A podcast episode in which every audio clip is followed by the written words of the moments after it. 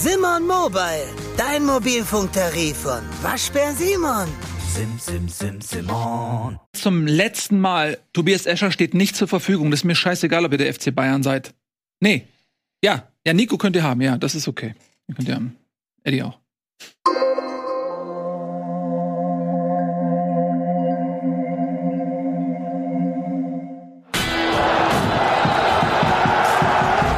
Herzlich willkommen, Bundesliga ist wieder für euch da in Bestbesetzung. Wir haben Nico Backspin, Schlechte Nachrichten. Tengade und Tobias Escher und wir haben direkt schlechte Nachrichten. Ja. Ticker, ticker, ticker. Letzte Folge von mir für Bundesliga. Ich wollte, dass ihr es Ja. alle auf diese Weise erfahrt. Ich gehe zum FC Ja. Bayern. Was machst du da? Halt Stadionsprecher. Oh, Stadionsprecher. Hast du Ja. Bayerisch schon eingeübt?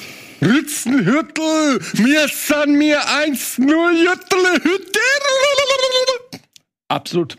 Hast du es beim Casting auch genauso Genauso. richtig gut? Und damit alle Konkurrenten ausgestochen. Wahnsinn. Ja, wir freuen uns, dich dann zukünftig ähm, in der Allianz Arena zu sehen. Nico, ähm, Ich mache das von zu Hause aus, remote. ah, okay, du schaltest dich dann zu. Homeoffice. Ja, das ist, das ist, da brauchst du kein Büro. Du, du reist ja nicht, deswegen ist das auch, Ja. war auch gleich Grund. Ich reise nicht gern. Ja. Mhm.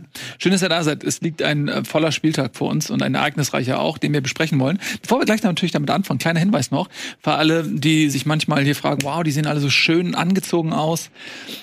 Wo kann man denn so geile Sachen bestellen? Weiß ich nicht, aber ich weiß, wo es eine Alternative dazu gibt. Nämlich bei uns im Shop RKTBNS. Da haben wir ab dem 21.02. unseren Legacy Drop. Also das bedeutet, das ist äh, quasi eine Kollektion, die könnt ihr dort vorbestellen und die wird dann produziert und euch nach Hause geschickt. Checkt das mal aus, es sind viele coole Sachen dabei. Und seid mal ehrlich, ihr braucht mal einen neuen Pullover oder sowas. Guckt euch, ganz ehrlich, guckt einmal an euch runter. euch doch mal an. Ihr Durch das schäbige Zeug hier an. Das ist ja nicht, das will man ja nicht. Äh, Das will man nicht. Ist das zweite W von Wien Wiesbaden abgekratzt Ja. oder was?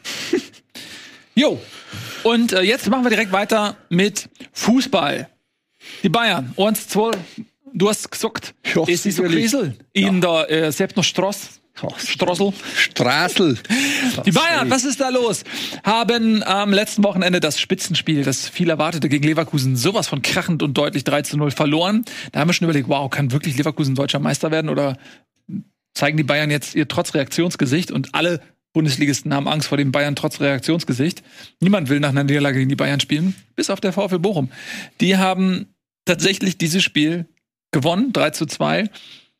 Und es wirft viele Fragen auf. Zum einen über den Zustand der Bayern, über die Sattelfestigkeit des Trainers Thomas Tuchel, aber natürlich auch, wie krass ist VfL Bochum. Darf man dabei sowas auch nicht unterschlagen, auch wenn natürlich jetzt die Bayern erstmal so ein bisschen überschatten, weil die Niederlage gefühlt mehr wert ist als der Sieg sozusagen.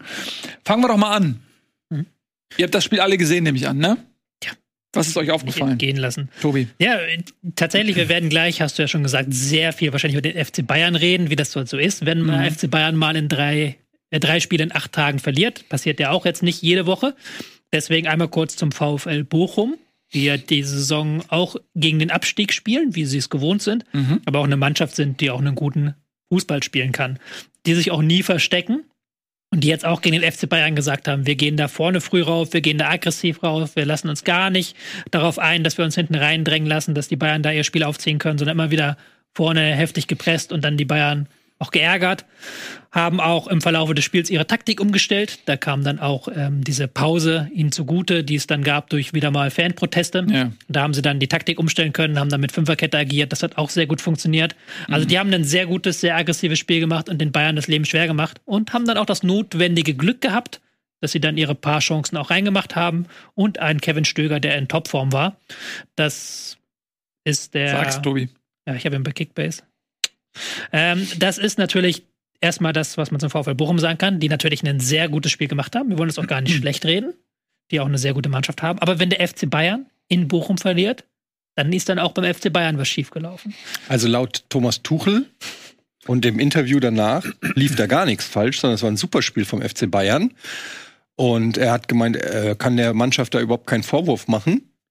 Und wenn das Spiel genau so nochmal stattfinden würde, würden sie wahrscheinlich neun von zehn Mal gewinnen. Es waren, äh, ich zitiere nur, ne? Es waren hochkarätige Chancen da. Und bei auswärts bei einem Verein wie Bochum muss man damit auch mal dann zufrieden sein. Mit so vielen Chancen. Aber man muss sie dann halt auch machen. Ähm, meine Frage würde direkt mal an dich gehen, Tobi. Ist der FC Bayern entschlüsselt?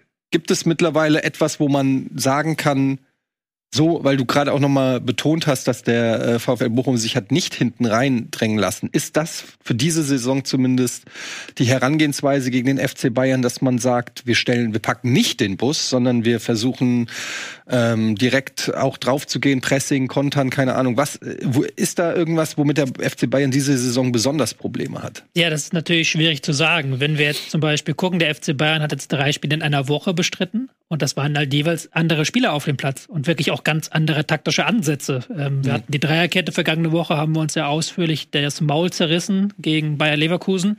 Wir hatten gegen Lazio so einen 4-3-3, 4-2-3-1 klassisches Ding mit Müller in der Mitte. Jetzt haben wir plötzlich ähm, Choupo-Moting in der Mitte, Müller auf Außen, Musiala halb links, auch wieder so ein paar Änderungen in der Statik, Änderungen in der Formation. Also dementsprechend würde ich da, tue ich mir das schwer damit zu sagen, das ist der eine Kniff, weil die Bayern ja auch momentan nicht diese Konstanz haben, dass du sagen kannst, sie werden so und so spielen. Natürlich gibt es ein paar Sachen, auf die du natürlich achten kannst. Erstens eben dich nicht hinten reindrängen zu lassen. Zweitens zu gucken, was macht Musiala. Das hat Bochum in den ersten 10, 15 Minuten nicht gut gemacht. Da war Musiala immer wieder frei auf halb links, haben immer wieder ihn da frei bekommen. Dann mit der Taktikumstellung Masovic in die Dreierkette gezogen, hat das besser funktioniert. Aber ich würde jetzt nicht so weit gehen zu sagen, dass es diese eine Schwachstelle des FC Bayern gibt, sondern eher die Frage, was ist eigentlich das Bayern-System? Was ist denn, was ist da für eine Systematik dahinter? Weil es ist ja schon ein ganz anderes Spiel, wenn ich vorne mit zwei Stürmern, also Choupo-Moting, dann so quasi um Kane herumspiele, als dann mit anderen Varianten, wie sie es gezeigt haben. Also, ja, tue ich mir schwer mit dieser Analyse. Hm. Ja, also es ist ja nicht nur die, du hast es gerade schon angedeutet, die Niederlage gegen Bochum, auch nicht nur die Niederlage gegen Leverkusen, sondern auch die Niederlage gegen Lazio Rom, was fairerweise eines der leichteren Lose ist, die man hätte bekommen können in der Champions League. Und auch in den Wochen davor war die Stimmung ja nicht immer besonders rosig. Die Ergebnisse haben manchmal gestimmt. Sie haben eigentlich punktetechnisch eine gute Saison gespielt, davon auch nicht vergessen, immer wieder überstrahlt. Natürlich von dieser Leverkusener Jahrhundertleistung. Aber jetzt hat man wirklich das Gefühl, wir warten im Prinzip schon minütlich auf die Meldungen, dass Tuchel entlassen wird, weil es wirklich so wirkt, als wenn Bayern angeschlagen ist wie lange nicht mehr. Stärker angeschlagen als damals unter Nagelsmann, als er entlassen wurde. Man ist im DFB-Pokal raus. Champions League droht das aus. Nagelsmann hat ja damals gegen Villarreal im Achtelfinale verloren, was auch eine ähm, aufsehenerregende Nichtleistung war. Das war das Jahr davor tatsächlich, ja. Das war das Jahr davor sogar, ne? Ja, stimmt. Ja. Also letztes Jahr haben sie, muss man ja sagen, Nagelsmann entlassen, weil sie Angst hatten, Titel zu verspielen. Also da waren Ja. sie noch im DFB-Pokal-Viertelfinale gegen Freiburg, das haben sie dann verloren unter Tuchel. Genau. Champions League-Viertelfinale gegen City haben sie auch verloren unter Tuchel und Meisterschaft im letzten Moment klargemacht. Genau. Aber das war ja eine andere Situation, weil sie da wirklich, wie du gesagt hast, noch um alles gespielt haben. Und jetzt in der Liga sind sie, was haben wir, acht Punkte hinterher. Es wird schon schwierig. Champions League ist auch so ein Uphill-Battle, wie man auf Neudeutsch sagt, aber das können sie noch knacken. Also 0-1 aus dem Hinspiel ist ja aufholbar zu Hause. Ja. Aber sie haben halt schon zwei Titel verspielt mit DFB-Pokal und Liga jetzt. Das ist schon ein bisschen andere Situation als unter Nagelsmann, wo sie punktetechnisch schlechter dastanden, ja, Ja. aber halt bei allen drei Wettbewerben noch mitgespielt haben. Ja. Jetzt hat Eddie hat ja eine ganz interessante Frage gestellt. Hm, Ich würde da gerne noch mal ein bisschen tiefer mit reingehen, was so die Aufstellung angeht. Es gibt eigentlich auf vielen Positionen Diskussionen, angefangen in der Innenverteidigung. Dort haben sie ja vier Innenverteidiger mit ähm, Dyer, der neu dazugekommen ist, Upamecano, De Ligt und Kim. De Ligt war zuletzt nicht berücksichtigt worden, auch in der Dreierkette nicht, war der Einzige, der dann draußen war, was auch Fragezeichen aufwirft. Upamecano äh, hat jetzt zwei rote Karten bekommen nacheinander. Der war aber eigentlich immer gesetzt, obwohl natürlich auch er nicht frei von Gesundheit. Gesundheit. Äh, Kritik ist, ähm, Rechtsverteidigerposition, hast du Masraui, dem wurde ein Boe vor die Nase gesetzt, der hat sich direkt verletzt, wodurch der Konkurrenzkampf keiner werden konnte. Jetzt hat sich Masraui im Spiel gegen Bochum auch verletzt. Ich weiß gar nicht, ähm, ob das was längerwieriges ist oder nur eine Zerrung oder sowas. Äh, Linksverteidigerposition fe fehlt ein Davies, das ist ein Guerrero, der jetzt dort spielt, obwohl das gar nicht so wirklich ähm, seine Position ist, der ja eigentlich mehr so ein Achter auch ist, auch wenn er es bei Dortmund viel gespielt hat, mal eine Zeit lang. Gesundheit. Goretzka, Kimmich funktionieren gar nicht derzeit. Mhm. Da hast du einen Pavlovic, der mh, auch verletzt ist und der eigentlich auch gar nicht diese, noch nicht vielleicht die Klasse haben sollte wie die beiden, aber das ist wirklich das Herzstück gewesen mal von den Bayern, Goretzka, Kimmich. Das, man hat das Gefühl, die sind komplett lost. Vorne, ein Tell wird nicht eingesetzt, obwohl der eigentlich immer Schwung bringt, wenn er spielt. Dafür jetzt wieder ein Choupo-Moting von Beginn an. Kane ist komisch drauf. Also der hat mal eine Zeit lang alles getroffen und jetzt vergibt er in Bochum mal mindestens zwei hochkarätige Chancen, was auch nicht Kane-like ist. Also komm mal, man hat wirklich das Gefühl, in- in der Mannschaft ist einiges im Argen. Ja, man muss vielleicht zur Verteidigung dazu sagen, dass sie auch mit Verletzungspech zu kämpfen haben, Ja. weil wir jetzt darüber diskutieren können, ist Verletzungspech Pech oder läuft da irgendwas vielleicht falsch in der Belastungssteuerung? Mhm. Zum Beispiel Upamecano sollte eigentlich nicht zum Einsatz kommen am Wochenende, kam ja aus einer Verletzung, hat dann direkt wieder spielen müssen, auch in der Champions League gespielt, Ja. hätte eigentlich eher einen Kurzeinsatz bekommen, musste dann aber rein nach 30 Minuten oder wann war's, weil Masraui verletzt ist.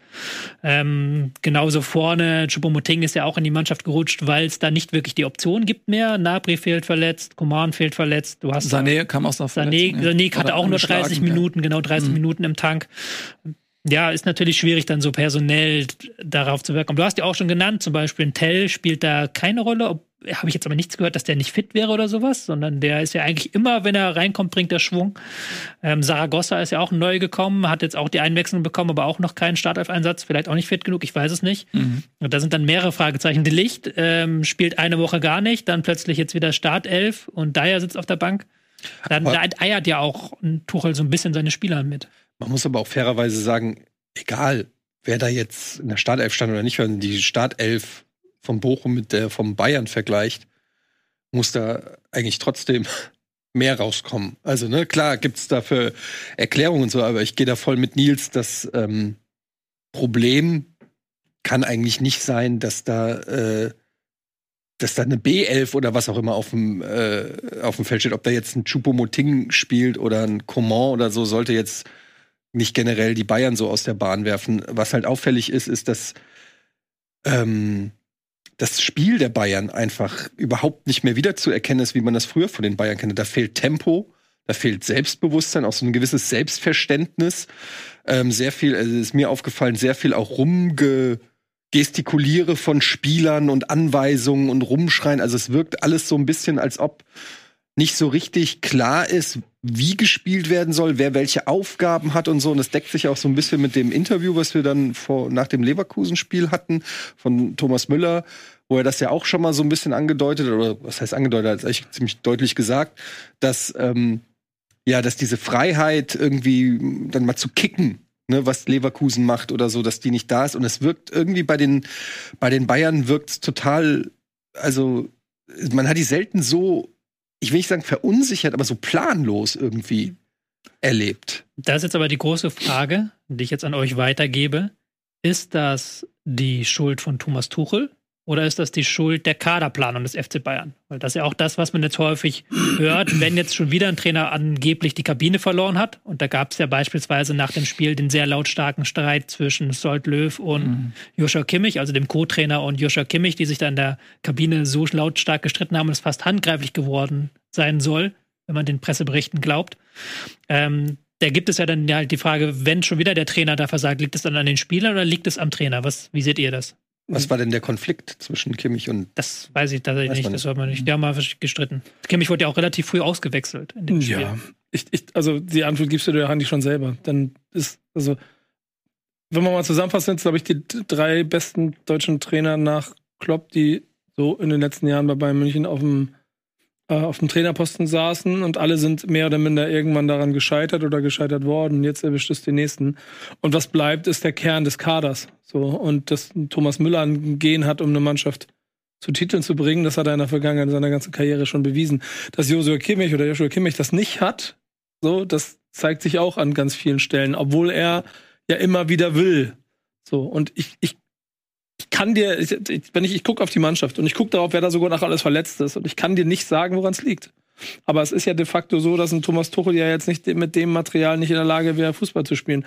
Und selbst bei so Sachen wie diesem Gerücht, das letzte Woche umgegangen ist, dass angeblich er sagt, ja, wenn ihr alle so schlecht seid, dann muss ich mich euch anpassen. Sowas sagt er nicht. Das hat er nicht gesagt. Nee, nee. So was sagt er nicht. Also ich, ich will nur darauf hinaus, so ein Gerücht kommt über eine Zeitung und dann, dann steht das da im Raum. Das sagt er nicht dieser Truppe gegenüber, das ist der erste größte Quatsch. Es zeigt aber, wie viel Unruhe rund um diese Truppe steckt. Und da hier, wir hier acht Punkte Rückstand auf Leverkusen und ansonsten eine recht gescheiterte Saison haben, zeigt es ja, dass die alle unzufrieden sind.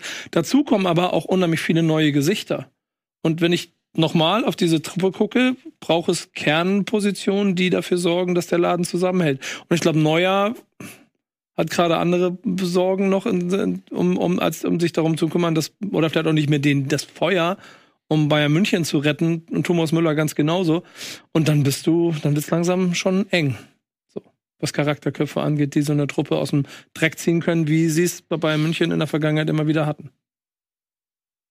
Ja. Punkt. Punkt. Es kriselt. Und es droht eine titellose Saison. Letztes Jahr hat man es noch abgewendet mit Ach und Krach. Und es gibt eigentlich auch nicht mehr so die Entschuldigung. Also die Verletzten, klar, das muss man anführen. Ne? Also wir sagen es ja immer wieder. Coman, Nabri, Leimer, Davies. Also Kimmich war verletzt und so. Also es ist schon viel Qualitätsverlust. Aber wenn man sich die Mannschaft anguckt, sind sie immer noch besser eigentlich als die Gegner. Und deswegen kann man eigentlich die Ursache nicht daran sehen. Weil wenn man sich die Mannschaft anguckt und sagt, ja, okay, die, die da stehen, sind ja immer noch besser als der Gegner. Das muss für, die, für den FC Bayern reichen. Ich glaube, die Verletzung kannst du anführen, wenn du in die Champions League gehst und wirklich gegen die großen Clubs spielst. Dann wirst du diesen Qualitätsunterschied deutlich be bemerken, ähm, als gegen Bochum oder gegen, meinetwegen auch gegen Lazio. Das merkst du da ja schon. Das, also Lazio, Lazio, also das ist ja nicht mehr das Lazio, das vor ein paar Jahren von Bayern nur noch aus dem Stadion geschossen wurde, die kontinuierlich zusammengeblieben sind, die eine Truppe sind, die sich in Italien ja auch äh, immer mehr und mehr durchsetzt und die dann so ein Bayern München, das offensichtlich nicht harmonisch zusammengestellt ist. Und da sind wir bei Kaderplanung. Äh, plus vielleicht auch einfach zwischenmenschliche Dinge, die sich offensichtlich nicht so ganz riechen können, ähm, dass es dann nicht mehr reicht für Bayern München international. Und äh, auch trotz der oder gerade wegen der, wegen der Verletzten und der, und der fehlenden Spieler. Aber ich denke mir so mit Musiala, Kane, Kim, Delicht, allein damit hast du auch Goretzka, eigentlich auch Kimmich, hast du eigentlich genug Leute, die auf dem Papier ausreichen müssen, um das, um das hinzukriegen. Aber es funktioniert nicht. Und deswegen, also, weil die Frage ja ursprünglich war, ähm, Entschuldigung, aber ich, ich, ich habe also aus Bayern Sicht ich hätte Sorge davor, jetzt zu sagen, ja, Tuchel ist es wieder nicht, schmeiß mir wieder raus noch den nächsten. Was soll denn dann kommen? Soll dann wieder Jupp Heynckes übernehmen? Kommt José Mourinho? Was ist denn die Antwort auf das Problem von Bayern? Aber wer hat denn bei Bayern funktioniert? Lass uns doch mal ein bisschen zurückblicken. So, funktioniert ein Hansi Flick. der hat Corona auf jeden Fall gut durchgespielt. Genau, der ist halt so ein ganz sanfter Typ, der offensichtlich nicht larger than life durchs Leben geht, sondern der ne, ein bisschen geerdet ist. Der hat funktioniert davor, okay, Pep Guard- Pep Guardiola ist Pep Guardiola, den kann man nicht vergleichen mit irgendwas.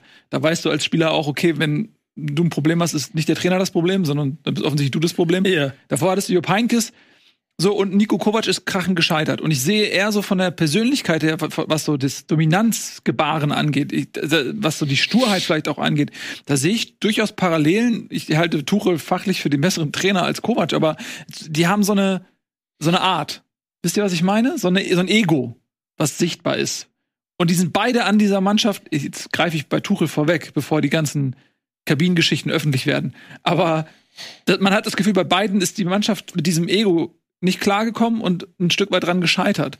Aber, aber, aber mal, der ist mit Chelsea äh, Champions League gewonnen. Ja. Und das, also die was damals war, war Ego sein Vater, die er alle in den Griff gekriegt hat.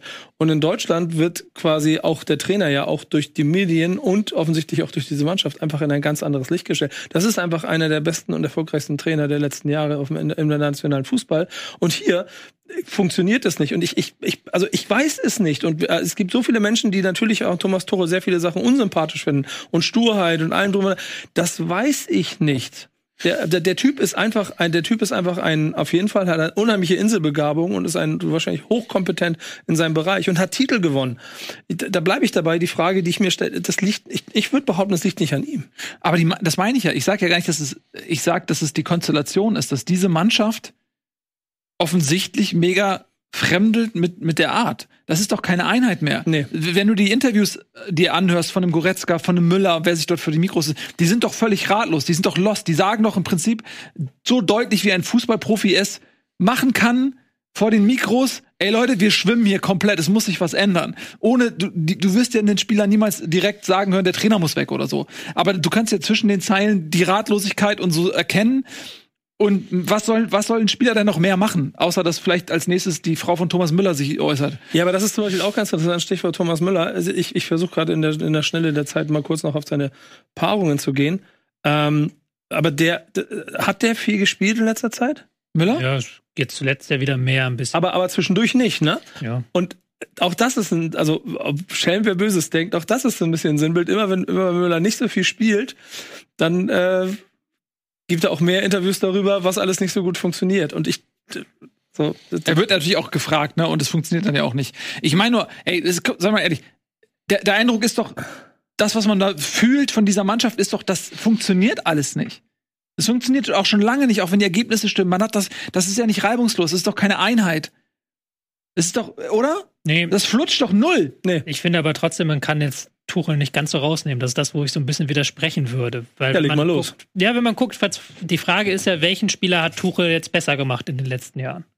Beziehungsweise im letzten halben Jahr. Bei den Bayern. Bei den Bayern. So ist natürlich keine lange Zeit und das dauert natürlich ein bisschen, aber es ist jetzt kein Spieler, wo du sagen wirst, der performt unter Tuchel so wie er Pavlovic. performen muss. Pavlovic vielleicht noch genau am ehesten. Aber keine, ich bin schon bei dir, keinen von den gestandenen Leuten, auch von den, von denen, die du dem reingeholt Genau, hast. Kim so. de Licht ist nach den Vorschusslorbeeren auf jeden Fall eine der besten Innenverteidigungen Europas und da sind sie derzeit nicht. Nee, und dann ist natürlich die Frage, wie viele Spieler kommen denn auf ihrer bestmöglichen Position zum Einsatz? Und da bist du auch wieder dann so frag, fragst du dich, ja, Kimmich, Goretzka, Doppel 6, die haben ja auch schon funktioniert zusammen. Ist ja nicht so, dass wir jetzt hier, man tut ja immer so, als ob da zwei Blinde kicken, die noch nie zusammen was geleistet hätten. Die haben ja funktioniert, aber die spielen offensichtlich da eine Rollen, die ihnen nicht behagen, die ihnen nicht zusagen. Und das hast du bei ganz vielen. Und und das hast du jetzt auch wieder am Wochenende gehabt. Ja, Choupo-Moting aufzustellen war vielleicht alternativlos. Ich weiß jetzt nicht, wie der Fitnessstand von Tell ist. Oder im Nachhinein zu sagen, Tell hätte von Anfang an spielen müssen, ist immer so ein bisschen Klugscheißerei. Aber Choupo-Moting hat nichts gerissen. Diese Idee, dass er dann nach vorne zieht und dann gegnerischen Verteidiger bindet, die war auf dem Papier wieder gut, aber hat wieder so ein bisschen Leichtigkeit genommen.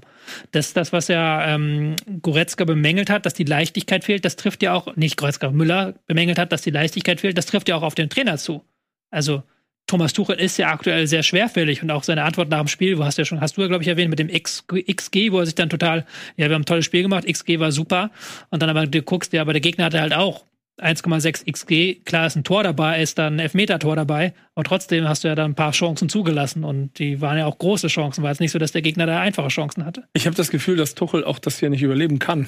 So, also du, du kannst, weil du wirst ja nicht die Truppe auswechseln können. Aber ich glaube, dass in den verantwortlichen Ebenen bei Bayern München muss man sich halt Gedanken darüber machen, was sind die, also was sind die Charakterköpfe, die du brauchst, um Bayern München wieder auf das Niveau zu bringen.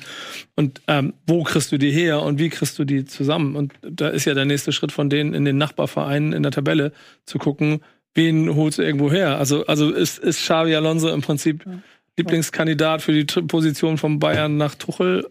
Irgendwie manchen sind sie auch selber schuld. Ich, wenn, wenn, wenn jetzt Kimmich im Sommer wechselt zu Barcelona oder was weiß ich nicht wohin, der wird da wahrscheinlich der Liebling der Massen werden. Ja. Werde ich mit euch. Das Aber wie bei Toni bin ich Ja, ich, bin, ich bin mir da nicht so sicher, aber ich habe ein bisschen das Gefühl, dass gerade dieses Thema Kimmich-Goretzka ist eins, wo man mal näher hingucken muss, weil das ja auch in der Nationalmannschaft auch nicht funktioniert hat, zuletzt. Und äh, ich werfe jetzt einfach mal eine These in den Raum, vielleicht sind die über ihren Zenit. Wir sind beide 29, ja, ich weiß, das glaubt man nicht, weil das so große Namen sind, aber wenn man sich jetzt einfach mal so den Werdegang anguckt von einem Kimmich und Goretzka, diese, diese Phasen, wo die wirklich ähm, auf Weltklasse-Niveau gespielt haben, die sind jetzt auch schon eine Weile her. Und ich finde, da muss man dann vielleicht auch mal überlegen, ob diese äh, Zentrale bei den Bayern, ob es da nicht im, im, ich sag jetzt mal, gut, für Bochum sollte das natürlich trotzdem reichen, das ist jetzt keine Erklärung fürs Bochum-Spiel, aber so im internationalen Vergleich, ist das noch eine, eine, äh, ein Zentrum Kimmich-Goretzka, mit dem du Champions League gewinnst? Geh, geh noch mal einen Schritt weiter, guck dir diese Mannschaft an. Wer von denen hat das Gehen, dass du, keine Ahnung, bei Real Madrid achtmal auf dem Platz stehen hast, die die, die die großen Spiele gewinnen können und wollen? Das sind noch Thomas Müller und Manuel Neuer und vielleicht Kim, der durch die italienische Liga sehr gezogen von den ist. Ergebnissen. Kimmich hat das ja auch eigentlich. Klar, Ja, da na, gibt's ja aber- Probleme. Kimmich, die haben ja auch Champions League gewonnen mit dem und das ist ja auch so ein Spieler, der das, der gewinnen will. Also ich glaube, da hast du schon mehr. Ja, aber ist die Spieler. Frage, hat Kimmich damals die Champions League gewonnen? Ja, da. Ja, aber jetzt. Das ist hat- die Antwort. Ja, er hat die Nein, Champions League hat gewonnen. Kimmich damals die Champions League gewonnen? Also hat Kim, also nicht, nicht Nee, ja klar, das stand auf Platz, äh, sondern hat. Kimmich die Champions League gewonnen. Und das ist, glaube ich, das. sie einen Thiago, ne? Ja, und das genau. Und das ist das entscheidende Problem an am Prinzip Ja, aber der kompletten Aufstellung. Ja gut, da sind wir wieder beim Kaderthema. Wenn der halt da keinen Thiago neben sich hat, der Kimmich, dann ist das nicht Kimmichs Problem, sondern ist das ein Problem der Kaderplanung. So. Ja, genau. genau. Und das, das ist auch das, was mich immer so ein bisschen nervt. Ich, ich kenne äh, Kimmich nicht persönlich, aber 99 Prozent, Aber er nervt dich. die über Kimmich reden, nein, nee, überhaupt nicht. 99 Prozent der Leute, die, die über Kimmich reden, kennen ihn nicht persönlich.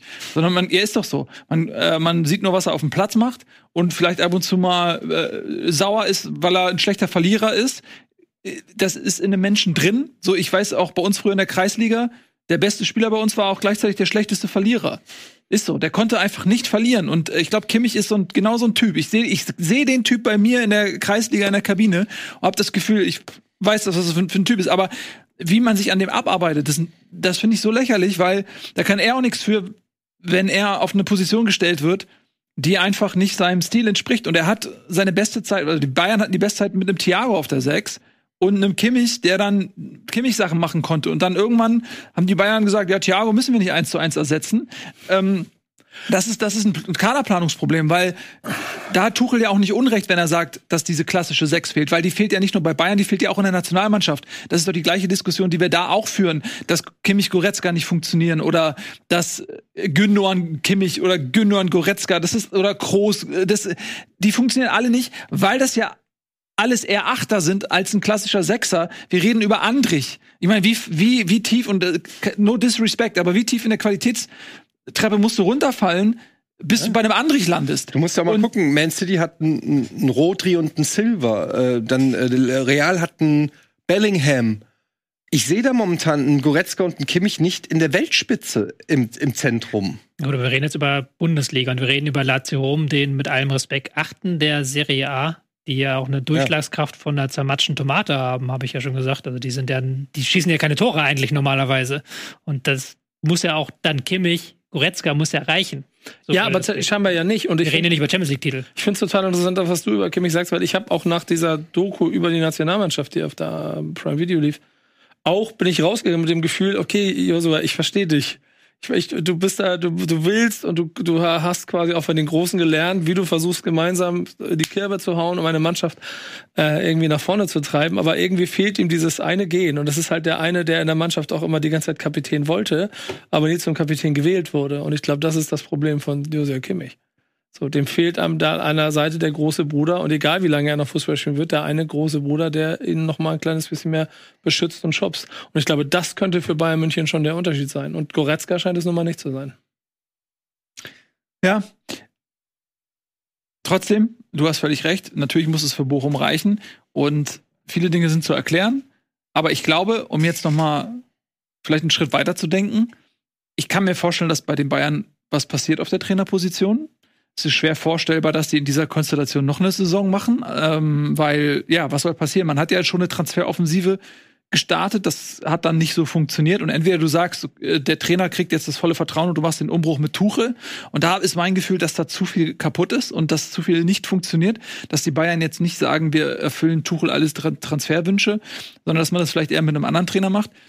Ähm, ich könnte mir vorstellen, ich weiß nicht genau, wie die intern aufeinander, äh, aber ich könnte mir vorstellen, dass ein Hansi Flick, wenn der übernehmen würde, jetzt, und deswegen habe ich vorhin darüber geredet, dass der mit seiner Art, mit diesem die Graugänse fliegen, ja, dass das etwas ist, was die Mannschaft kurzfristig so befreien kann.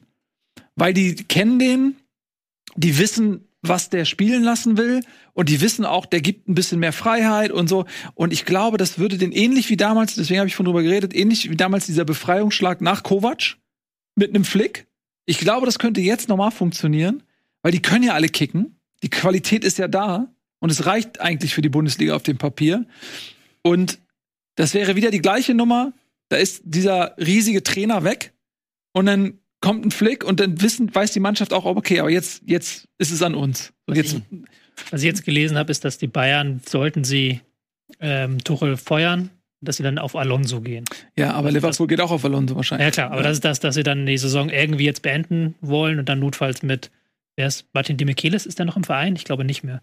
Aber mit irgendeinem äh, Interimstrainer dann bis zum Saisonende, weil es ja dann um sowieso nur noch um die goldene Banane geht und dann Ja, kommende Saison mit Alonso. Ja, wenn Champions League natürlich raus bist. Ja. Alonso geht nach Liverpool. Da wäre ich mir nicht so. ja, ich weiß nicht, ob es schon entschieden ist, aber ich kann mir sehr gut vorstellen, dass Liverpool bei Alonso schon angeklopft hat. Alles andere wäre überraschend. Hm. Mhm. Deswegen ist da die Frage, ob die Bayern überhaupt. Liverpool ausstechen können, wenn beide Alonso wollen. Bin ich mir nicht so sicher. Ziemlich sicher das nicht. Bin sehr gespannt. Auf jeden Fall muss Tuchel jetzt Performance nächste Wochenende gegen Leipzig, glaube ich. Ja. Das ist auch nochmal so ein Stell Spitzenspiel. dir mal, der verliert das vierte Mal in Folge. ja unentschieden reicht schon. Ja. Ja. Wenn die das nicht gewinnen, Dann ist futsch. dann glaube ich nicht, dass Tuchel noch Trainer bleibt. Glaube ich Es gab nicht. jetzt von Dresden das Bekenntnis. Wir wissen alle, dass das nicht unbedingt was bedeuten muss, aber er hat sich jetzt wohl geäußert und äh, eine Jobgarantie ausgestellt. bis zum Ja. nächsten Spiel. bis und zum dann- nächsten Spiel. Trotzdem würde ich an Tuchel Stelle jetzt nicht zum Skifahren gehen. Nee. Das würde ich auch nicht machen. Meint ihr, Jürgen Nagelsmann, der sitzt da irgendwo und lacht sich scheckig? Ja, Ja, definitiv. 100 Prozent. Würde ich auf jeden Fall so sehen. Weil, ich meine, man darf eins nicht vergessen. Nagelsmann war vielleicht nicht beliebt, aber war jetzt nicht so unerfolgreich und hatte keinen Harry Kane da vorne drinne. Und ähm, also, wenn ich mir vorstellen würde, ich wäre der Trainer, ich wäre da rausgeschmissen, dann kommt der Nachfolger und er kriegt Harry Kane, dann würde ich erstmal zu Hause sitzen und denken, ja, Leute. Und wenn man dann sieht, dass es nicht klappt, würde er natürlich niemals so zugeben, aber das kann ich total, das ist total menschlich, dass man dann irgendwie auch denkt, okay, es scheint nicht jetzt, ich scheine nicht so das Problem gewesen zu sein. Also das finde ich schon, dass ihn das so ein bisschen rehabilitiert auch. Das rehabilitiert ihn auf jeden Fall. Also nicht nur vor ihm selbst, falls Ja. er Zweifel hatte, aber auch, es geht ja uns auch so. Ja. Man kann das jetzt ganz anders bewerten. Jetzt hast du halt einen Vergleich, den du anstellen kannst. Und du weißt, Thomas Tuchel hat Erfolg gehabt, eigentlich sportlich, überall, wo er war, aber ist auch überall auf eine komische Art gegangen. Muss man auch mal sagen. Bei Dortmund bis heute ist man sich einig, dass er sportlich der beste Trainer war, aber es hat ja trotzdem überhaupt nicht funktioniert. Also irgendwas hängt er komplett nach, obwohl er erfolgreich war. Bei Paris hat er sich ähm, mit dem Sportchef gefetzt und ist auch dort, obwohl er eigentlich sportlich da der beste Trainer war, Champions League Finale erreicht als einziger ähm, bei PSG und äh, bei Chelsea hat er Champions League geholt und wir sehen alle, wo Chelsea jetzt ist, ohne ihn. Also der hat sportlich ja richtig abgeliefert, aber auch hier scheint es, dass es irgendwie mit der Art und Weise immer wieder Probleme gibt. Ne? Tja. Ja. Gut, also die Bayern kriseln hart und werden eventuell das erste Mal seit elf Jahren nicht deutscher Meister werden. Ich meine, es sind jetzt acht Punkte. Es sind das, acht Punkte. Das Ja, ist. sogar, oder? Ja, also elfmal in Folge haben sie gewonnen Ja, und das wäre ja. jetzt im verflixten zwölften Jahr. Das verflixte Das- zwölfte Jahr. Ja, wir kennen das. Mist. Ja, dann lasst uns doch vielleicht, ich, weil ihr wisst, Bochum, tut mir leid, lieber VfL. Ähm, deswegen hat Tobi das ja auch dankenswerterweise direkt zu Beginn gemacht, weil das natürlich klar ist, dass diese Krise des größten deutschen Clubs da so ein bisschen äh, das überstrahlt. Aber natürlich war das dann auch äh, eine wirklich gute Leistung von Bochum und man muss es tabellarisch für den VfL auch noch mal betonen, wie wichtig das war, weil Union Berlin natürlich jetzt sich da aus dem Keller rausschießt, weil du mit Mainz eine Mannschaft hast, die jetzt neuen Trainer hat und auch direkt mal gewonnen hat. Also die hat aber auch noch nicht abgeschenkt. Und bei Köln unter Timo Schulz gibt's ja auch den einen oder anderen Punkt, der noch dazukommt. Also es ist nicht so, dass Bochum völlig aus dem Abstiegskampf war. Und dieser unerwartete Sieg gegen die Bayern war verdammt wichtig, weil normalerweise in einer normalen Welt schießen Bayern Bochum ab, so wie es immer gewesen ist. Und dann hat Bochum 22 Punkte und ist auf einmal ganz tief unten drin. Deswegen diese überraschenden drei Punkte sind Gold wert. Und am Ende der Saison können wir noch mal auf die Tabelle gucken und schauen, was ohne diese drei Punkte wäre. Ja, vor allem, wenn wir, können wir noch mal ganz kurz die Tabelle einblenden, weil wenn wir dann auch mal gucken, durch diesen Erfolg von Bochum werden natürlich auch ganz andere Vereine jetzt in die unteren Ränge gespült, wie wir sehen zum Beispiel Borussia Mönchengladbach, die wir jetzt mit dem Abstiegskampf in dieser Saison noch nicht wirklich in einem Satz erwähnt hatten. Aber klar, es sind noch sechs Punkte, aber ähm, das ist natürlich jetzt auch eine Situation, allzu viel darfst du dir dann da jetzt auch nicht mehr erlauben. Ähm, ja, also das, das äh, wirft jetzt noch mal so ein bisschen auch den Tabellenkeller so ein bisschen durcheinander, dass Bochum jetzt nach oben klettert und auch so Vereine wie Heidenheim zum Beispiel oder auch Bremen, sorry, aber die waren ja bis vor ein paar Wochen, hast du ja selber nach eigener Aussage gesagt, ne, sind wir froh, wenn wir mit dem Ab- Abstiegskampf nichts zu tun haben. Gilt nach wie vor übrigens. Und ähm, ja, aber jetzt rutschen halt andere Vereine natürlich da nach unten, mit denen wir vielleicht gar nicht so unbedingt da unten gerechnet haben. Vor allen Dingen Bochum so heimstark. Das ist jetzt das achte Heimspiel in Folge, das sie nicht verloren haben. Mhm. Weil auch gegen die Bayern gewonnen. Das ist, glaube ich, ihr Faustpfand. Dass sie wirklich die Punkte zu Hause holen. In der Auswärtstabelle sind sie auch auf dem Abstiegsrang. Aber Ja. zu Hause, da punkten sie, punkten sie, punkten sie. Das ist richtig. Aber trotzdem wollen wir oben bleiben und jetzt über Bayerns, ich hätte fast Verfolger gesagt. Aber so ist es ja schon mal nicht mehr. Die Bayern sind die Verfolger. Über die Tabellenführer aus Leverkusen sprechen. Die hatten nämlich vielleicht eine ähnliche Konstellation wie die Bayern, die in Bochum gespielt haben, nämlich in Heidenheim. Auch ein kleiner Verein, der seine Punkte vornehmlich mal zu Hause holt und auch sehr spezialisiert ist ähm, auf Standards in dem Fall. Und haben ihre Hausaufgaben aber gemacht und sind dort 2-0 in Führung gegangen. Das 1-0 fiel, glaube ich, relativ früh und zwar, aber doch gar nicht so früh, das war mit, der, mit Ende der ersten Halbzeit. Also haben tatsächlich ein bisschen Anlauf gebraucht. Und Heidenheim hat das eigentlich gut gemacht. Und Leverkusen wusste, glaube ich, auch vorher, dass das ein sehr, sehr schweres Auswärtsspiel wird. Mhm. Dementsprechend froh war man, glaube ich, auch nach dem 2 zu 0. Und dann, selbst dann kam Heidenheim nochmal zurück. Und das zeigt zum einen, die Qualität, die Heidenheim hat, insbesondere zu Hause, dass sie jeden Gegner vor Probleme stellen können. Das ist wirklich außergewöhnlich. Und zum anderen zeigt es aber auch diese Reife, dass Leverkusen in dem Fall halt nicht dort stolpert. Weil wenn du nach diesem grandiosen 3 gegen die Bayern nach Heidenheim fährst, liegt eine gewisse Gefahr in der Konstellation, weil es ein ganz anderes Spiel ist. Und Leverkusen hat das reif gemacht und hat äh, sich nicht dort zum Stolpern hinreißen lassen, anders eben als die Bayern. Und das finde ich fast noch ein größeres, jetzt will ich es nicht über, größer machen, als es war, aber sagen wir mal ein Ausrufezeichen, was direkt nach dem Bayern-Spiel fast auf Augenhöhe stehen kann hinter Leverkusen. Hm. Das war auch ein schweres Spiel und das fand mhm. ich auch sehr beeindruckend, dass Alonso hat ja vor dem Spiel immer gesagt, das wird ein sauschweres Spiel. Mhm. Wir kommen aus dem Sieg gegen die Bayern, Euphorie, wir dürfen jetzt auf keinen Fall den Fehler machen, die zu unterschätzen, die spielen zu Hause. Heidenheim hat jeden Gegner bisher schon ärgern können und aufs eigene Niveau runterziehen können. Mhm. Und trotzdem hat Leverkusen damit Geduld gespielt, vielleicht nicht ganz diese Gala-Form, die sie schon gezeigt haben in dieser Saison, aber mit genug Geduld, dass sie die Chancen dann bekommen haben. Wir hätten auch noch mit Wirtz ein weiteres Tor schießen können. Der hat ja das Ding an die Latte geknallt. Das ja. war, weiß nicht, ob ihr es gesehen habt. Ja. Aber ähm, bei Leverkusen fällt noch auf, wir reden ja immer über einzelne Spieler so. Wir haben ja sehr stark auch geredet in der ersten Saisonhälfte von, dass sie diese erste Elf hatten und ja. dann diese hat so funktioniert. Aber sie haben jetzt bewiesen, dass sie auch mehr haben. Also ein Adli ist jetzt reingerutscht, hat war am Wochenende der wichtigste Mann im Spiel mit ähm, Tor und Assist. Stanisic ist momentan gut drauf, also das läuft. Ja, aber was du sagst, möchte ich gerne mal unterstreichen, weil man sich ja schon Sorgen gemacht hat, wie der zweite Anzug sitzt und ob Leverkusen über den Verlauf der Saison mit den drei Wettbewerben, mit denen sie sind, diese Qualität aufrechterhalten können, wenn mal jemand wegbricht. Afrika Cup war schon immer am äh, Horizont. Und jetzt haben sich aber die Spieler aus der zweiten Reihe bewiesen, so dass man auf einmal vor der Frage steht, ja, warte mal, wir hatten eigentlich elf fixe Stammspieler und auf einmal fängst du an, ja, pass mal auf, okay, Teller hat großartig gespielt statt Frimpong. Da hättest du ja nicht mit rechnen können, dass es überhaupt mal eine Debatte gibt. Dann hast du hinten jetzt mit äh, Tapsoba und Kusunu beide Afrika-Cup-Vertreter wieder da, aber Hinkapi und Stanisic haben das großartig gemacht, sodass du die Diskussion hast, ja, okay, warte mal, Atli.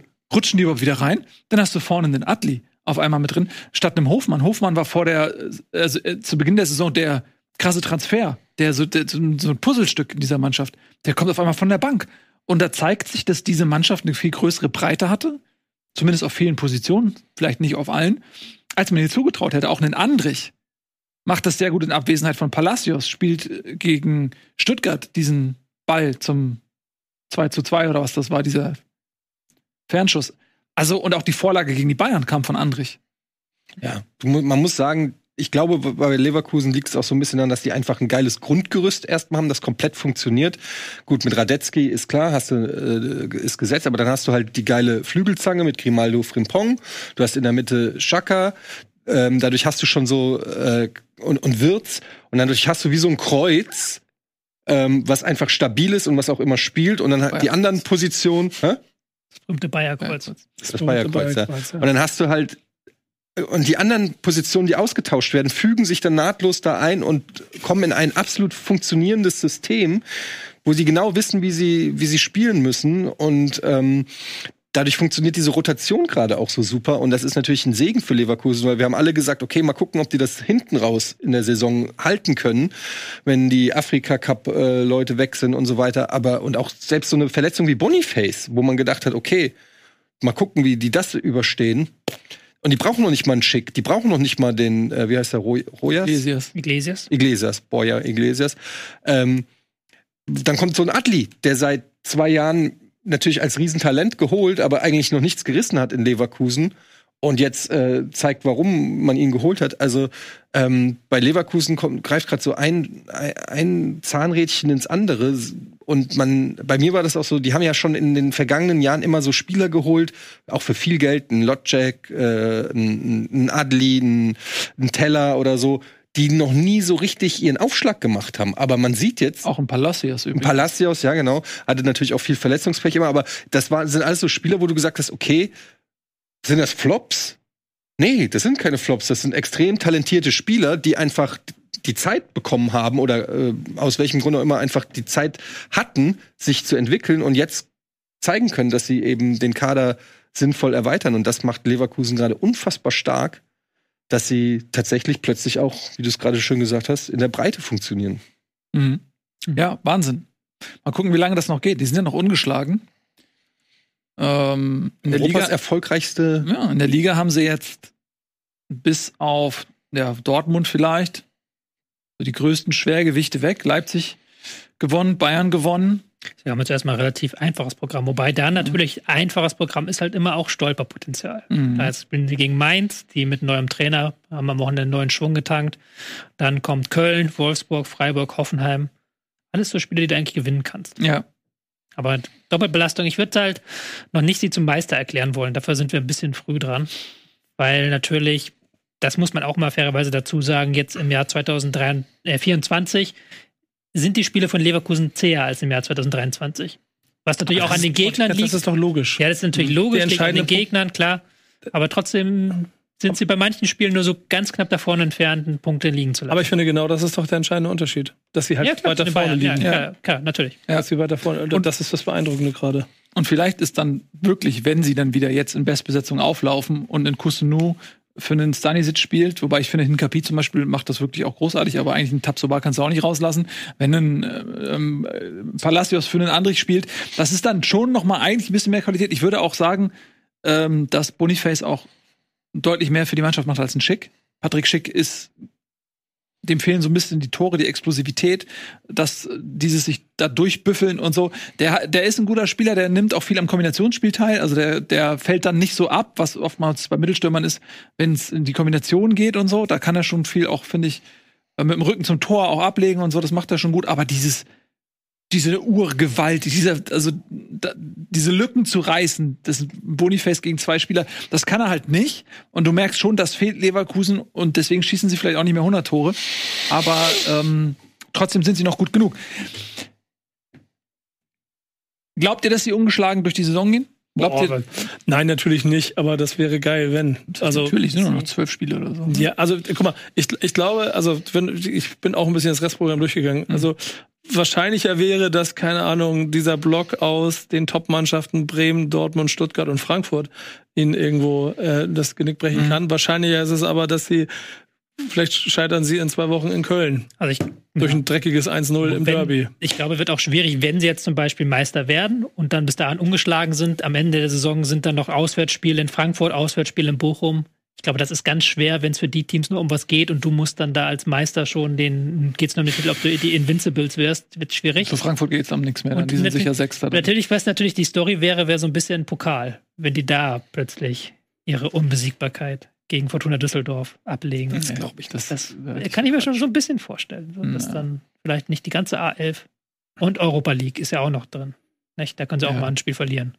Ich glaube nicht, dass sie in allen Wettbewerben ungeschlagen bleiben. Aber, aber die, in allen nicht, aber. Aber, aber, die- aber, aber die romantische Geschichte mit Alonso holt drei Titel mit Leverkusen ungeschlagen in einer Saison. Alter, Alter, Das wäre nice. Das wäre schon mal. dann musst du Da aufhören. kannst du, wollte ich gerade sagen, das, das Leicester City kannst du aber einpacken, die Geschichte von Ja, damals. nee, da musst du aufhören, dann muss Alonso seine Trainerlaufbahn beenden ja. und sagen, hier, ich habe keinen Bock mehr. Nee, dann ist mir zu leicht. Der nimmt da Real Madrid einfach. Ja. Äh, Und dann gleich dahin oder so. Ja. Also schon beeindruckend. Ja, und das Krasse ist auch, ich glaube, ich glaube, bis auf Fans vom 1. FC Köln kann sich halt jeder darauf einigen, dass Bayer Leverkusen halt auch jetzt der Meister wäre, den sich, den sich alle irgendwie wünschen würden. Einfach nur um der Liga mal was Gutes zu tun. Selbst, ich meine, ich habe das schon x-mal gesagt, bei Leverkusen ist mir eigentlich flumps egal. Aber dieser Trainer ist halt so beeindruckend. Das finde ich übrigens auch ganz cool, dass man mal, man sieht ja ganz oft Spieler sich entwickeln, ne, so ein Bellingham, Haaland und so weiter, wo man sieht, okay, geil, der und der wird jetzt ein Weltstar. Und das ist jetzt mal so ein Trainer, dass du so einen Trainer siehst, den keiner irgendwie äh, vorher so richtig auf dem Schirm hatte. Also klar, als Spieler schon, aber wusste man ja nicht, dass Alonso jetzt ein Supertrainer wird. Und ähm, dann jetzt so zu sehen, dass der Typ irgendwie jetzt so seinen Weg geht und irgendwie so einer der Elite-Trainer wird, mit den ganz Großen in einem, äh, in einem Satz gen genannt wird, finde ich irgendwie ganz cool. So, das mal so Es gab so eine geile, mitzuverfolgen. es gab so eine geile Schlagzeile in 500 Tagen vom Praktikant oder so zum, zum Meistertrainer Ist oder jetzt seit 500 Tagen Trainer bei Bayer Leverkusen. Ja. ja, irgendwie sowas, ja. ja bevor wir jetzt gleich von Leverkusen uns entfernen, Schade ich muss noch mal ganz, ganz kurz über Flo Würz sprechen. Weil der Typ einfach so geil ist.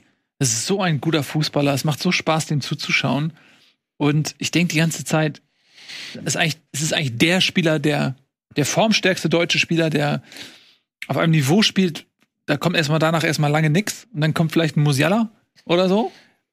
Und ein Sané war mal eine Zeit lang da anzusiedeln. Und bei dem Rest hast du das Gefühl, okay, entweder ist jemand aus Stuttgart, so ein Führig oder irgendjemand, den du noch. Aber so, ansonsten, wer performt denn so geil? Das heißt, du musst ja eigentlich die Mannschaft um, um Flo Würz herum aufbauen. Und Wirtz und Musiala zusammen. Ja. Und Würz und Musiala. Und dann ist halt die Frage, ist das möglich? Würz und Musiala zusammen?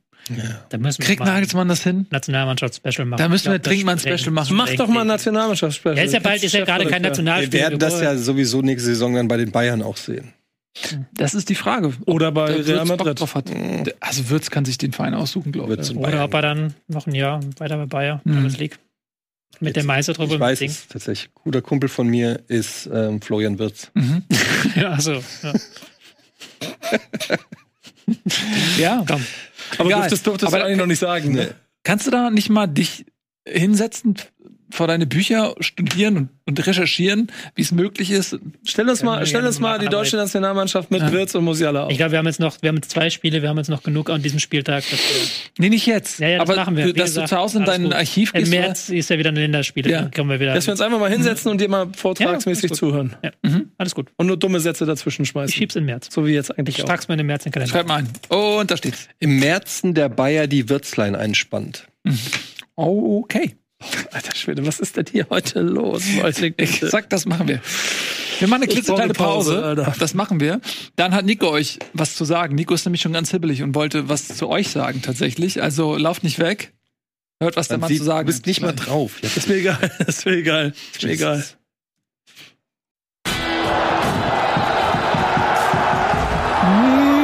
Meine Damen und Herren. Äh, ganz kurz alle mal die Klappe halten jetzt. Bitte Ganz alle kurz, ruhig Leute. sein. Meine Damen und Herren, das Mikrofon gehört jetzt Nico Backspin. Ich bin da an was dran, Leute. Und ich muss sagen, das ist, glaube ich, auch eine Sache, die für euch auch nicht ganz unwichtig ist. Vielleicht für dich irgendwann in naher Zukunft. Aber Bundesliga ist ja ein überragendes Format. Das sind wir alle. Deine Heimat der letzten und für die nächsten fünf Jahre, ziemlich sicher. Ähm, und ich habe ja letztes Mal sowas gemacht. Ich habe Leute aufgerufen, dass sie mir ein bisschen was über ihre Vereine erzählen sollen. Das Problem haben wir ja auch in Bundesliga, aber vor allen Dingen in Bundesliga, dass sich unser Bereich an Expertise ja schon auf eine kleine Gruppe äh, beschränkt. Dann habe ich ja letztes Mal bin losgelaufen und habe in meinem Freundeskreis über fünf, sechs, sieben Vereinen mir so ein bisschen was reingeholt, aber es waren halt nicht alle. Hab ja hier aufgerufen, Leute, schickt mir was. Und ich muss einen besonders erwähnen und die anderen sollen sich davon auf jeden Fall angestichelt fühlen. Marcel Eickhoff, schöne Grüße. SC Paderborn. Ich weiß jetzt mehr über den SC Paderborn als über den HSV. Zumindest was die aktuelle Situation angeht. Der gibt mir so viel Input. Das ist ähm, auf jeden Fall mehr, als ich verarbeiten kann. Aber ich will noch mehr davon haben. Das heißt, da draußen, Leute, wenn ihr Lust habt, mir, und ich, ich sehe mich da so ein bisschen als Sprachrohr für euch, auch zwischen diesen ganzen Superstars und, und Wasserköpfen, die hier alle eh in ihren Elfenbeinturm sitzen. Ich bin, ich bin dann von der Straße, ich gehöre zu euch. Wenn ihr Lust habt, mir was über euren Verein zu erzählen, von dem hier nicht gesprochen wird, slidet in meine DMs. Slide in meine DMs. Ja, Nico Backspin, meine Das Damen wollte ich mal kurz sagen. Ein Mann des. Volkes, getrieben von Leidenschaft und dem Hunger nach Erfolg. Nico Backspin. Wir machen weiter mit einer Mannschaft, die auch getrieben ist vom Hunger zum Erfolg. Ja, willst du? Okay, meinetwegen. Welche wolltest du denn haben? Dann geht die Quote halt jetzt in den Keller. Köln gegen Bremen, wenn du willst. Wenn du es Nee, was wolltest du denn haben? Das äh, denke ich. Äh, nee, pass auf, da passiert irgendeine Überleitung. Während ich rede, gucke ich noch mal ganz kurz auf den Spieltag und dann sage ich sowas wie, ah ja, Leipzig, stimmt, die sind ja auch ambitioniert oder Ja. so. Aber wenn du jetzt unbedingt willst, dass diese Brücke nach Bremen führt, das ist Eigentlich ist jetzt ja, sind wir noch bei Champions League. Willst du jetzt Bremen offiziell damit zum Champions League-Kandidaten küren? Nein, wir sind immer noch im Abstiegskampf um Klassenhalt. Na gut, guck mal, siehst du, Tobi lässt es nicht zu. Dann Ja, bleiben ich kann ja auch sagen, kann ja auch sagen, hier ist ein Champions League Kandidat oder ein Europapokalkandidat. Nee, aber da muss man mal schon sagen, dass äh, auch der liebe Marco Friedl ja schon gesagt hat, dass ähm, also es, es auch gut finden würde, wenn die Ambitionen auch aus dem Team heraus mal andere sind, als immer nur eine Klassenheit zu spielen, sondern auch mal äh, Ah, okay. ein, ein Regal höher zu ja, ja, der Weltverein. ich würde gerne einmal kurz, aber Mhm. wirklich nur ganz kurz Stuttgart abhandeln. Ja, Dann- nee, wir machen nicht kurz. Wir- Ja, wir haben ja Stuttgart, da haben wir jetzt viel geredet in den vergangenen Wochen immer drüber und die sind toll und wir lieben sie alle und die sind erotisch anzusehen. Das habe ich so nie gesagt. sind erotisch anzusehen. Ja, Du hast ganz komische Fantasien, Tobias Escher. Sie spielen auf jeden Fall sehr schön Fußball, haben jetzt am Wochenende gegen Darmstadt ein kampfbetontes Spiel gewonnen, haben sich da reinkämpfen müssen mhm.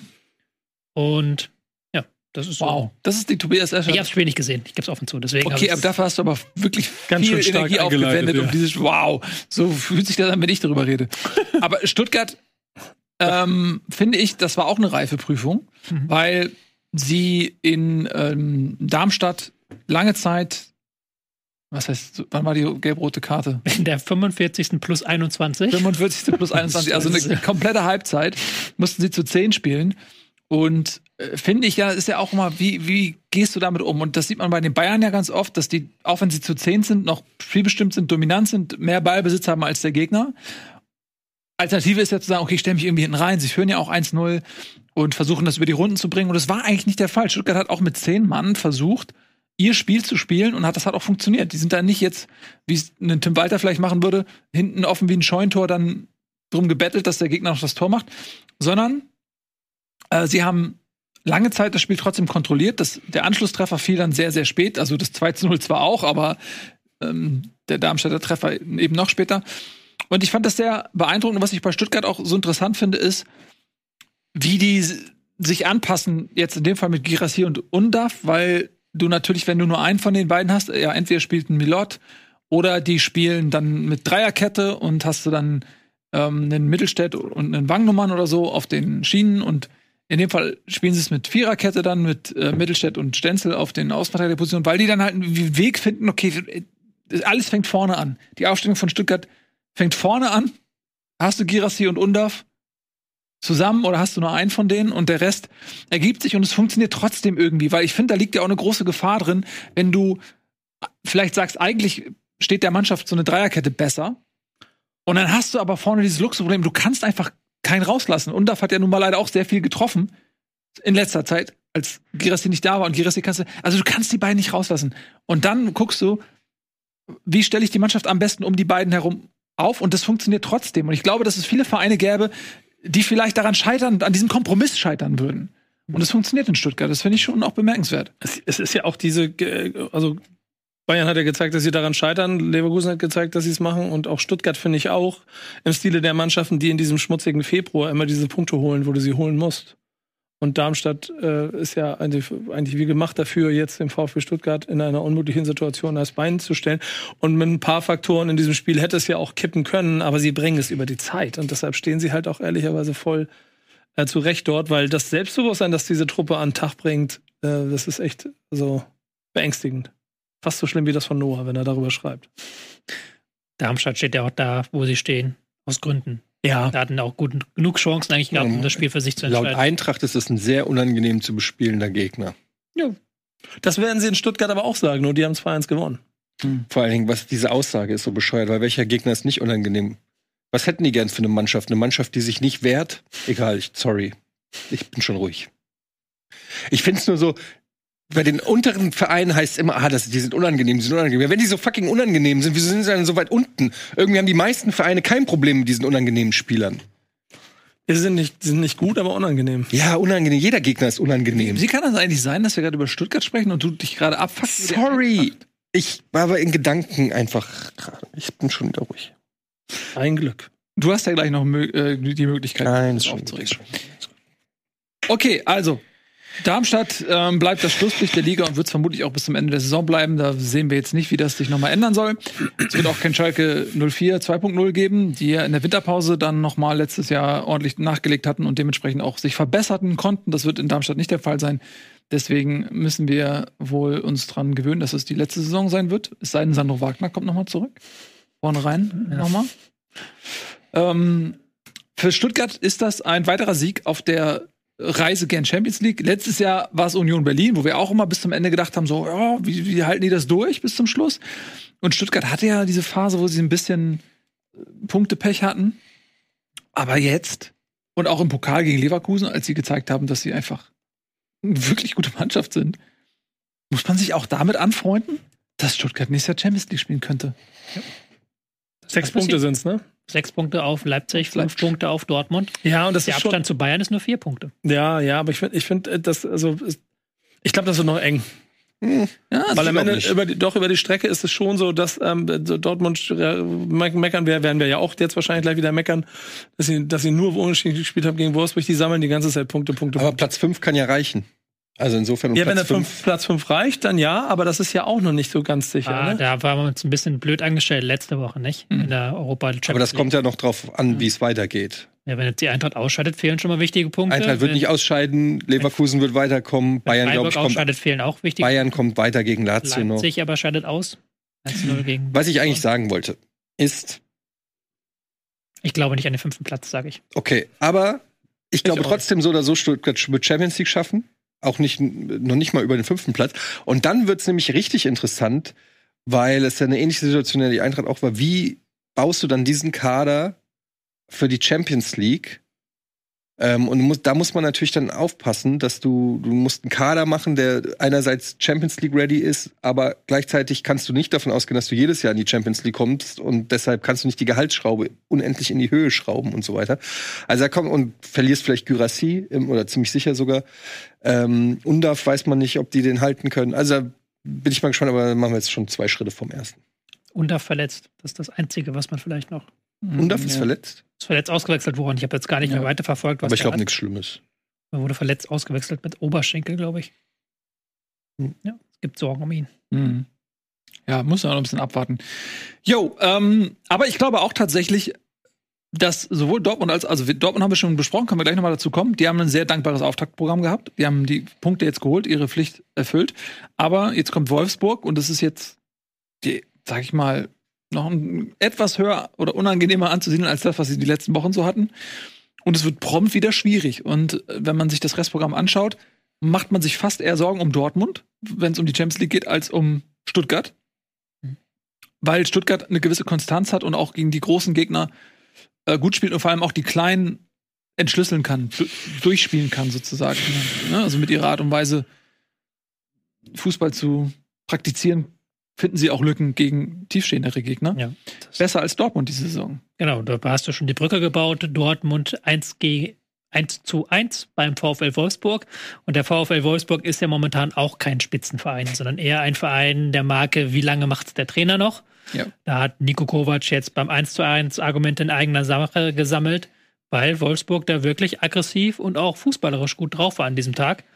Das ist ja auch was, was wir ja schon öfter gesagt haben. Wenn sie gegen den Ball arbeiten dürfen, wenn sie halt auch mit Tempo kommen können, dann überzeugen sie eher, als wenn sie das Spiel selbst machen müssen. Und das mussten sie jetzt gegen Dortmund nicht.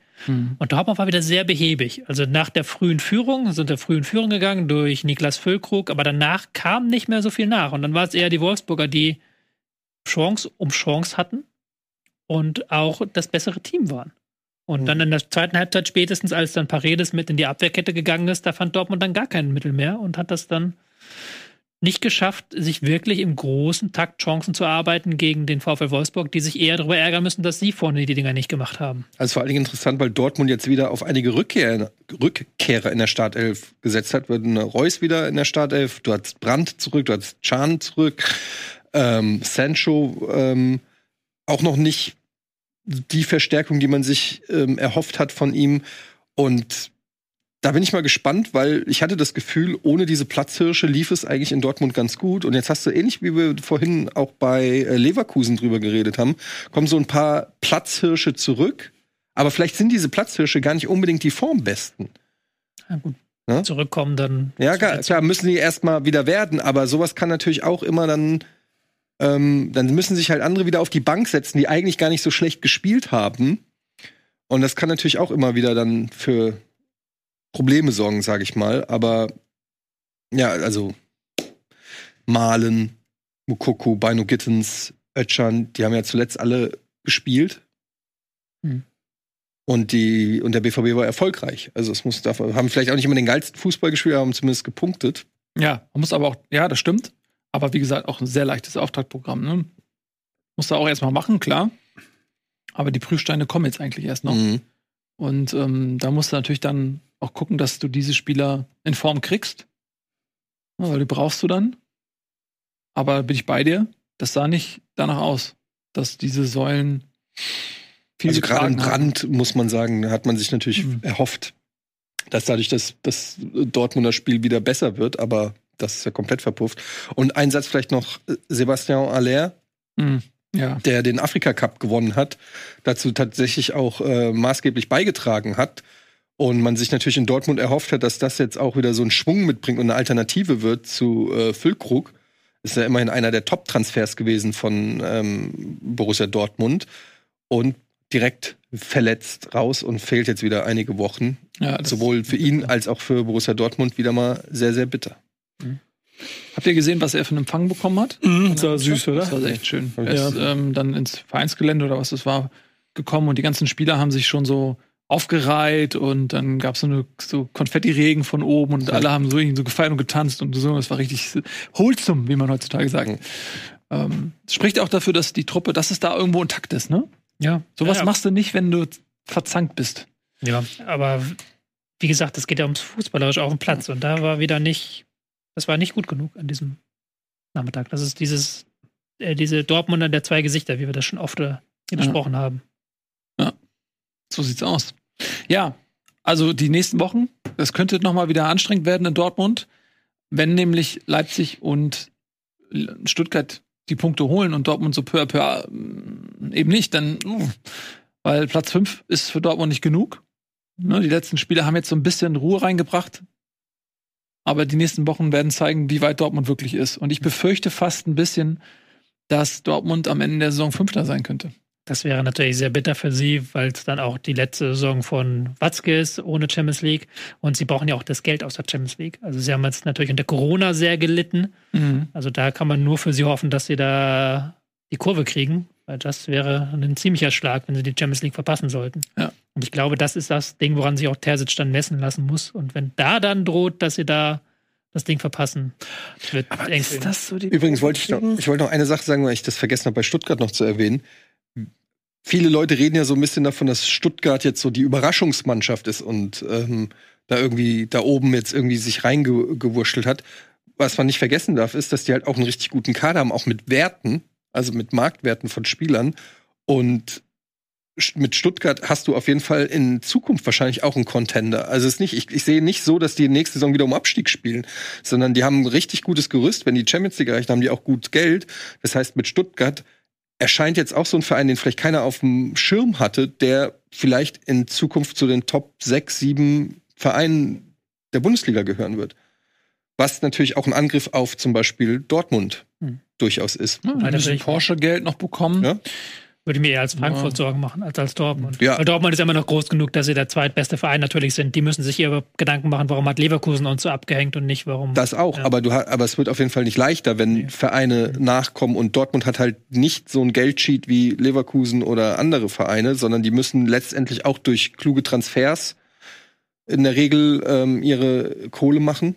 Ja. Und da haben wir ja gesehen, dass das auch nicht selbstverständlich ist. So sieht das aus.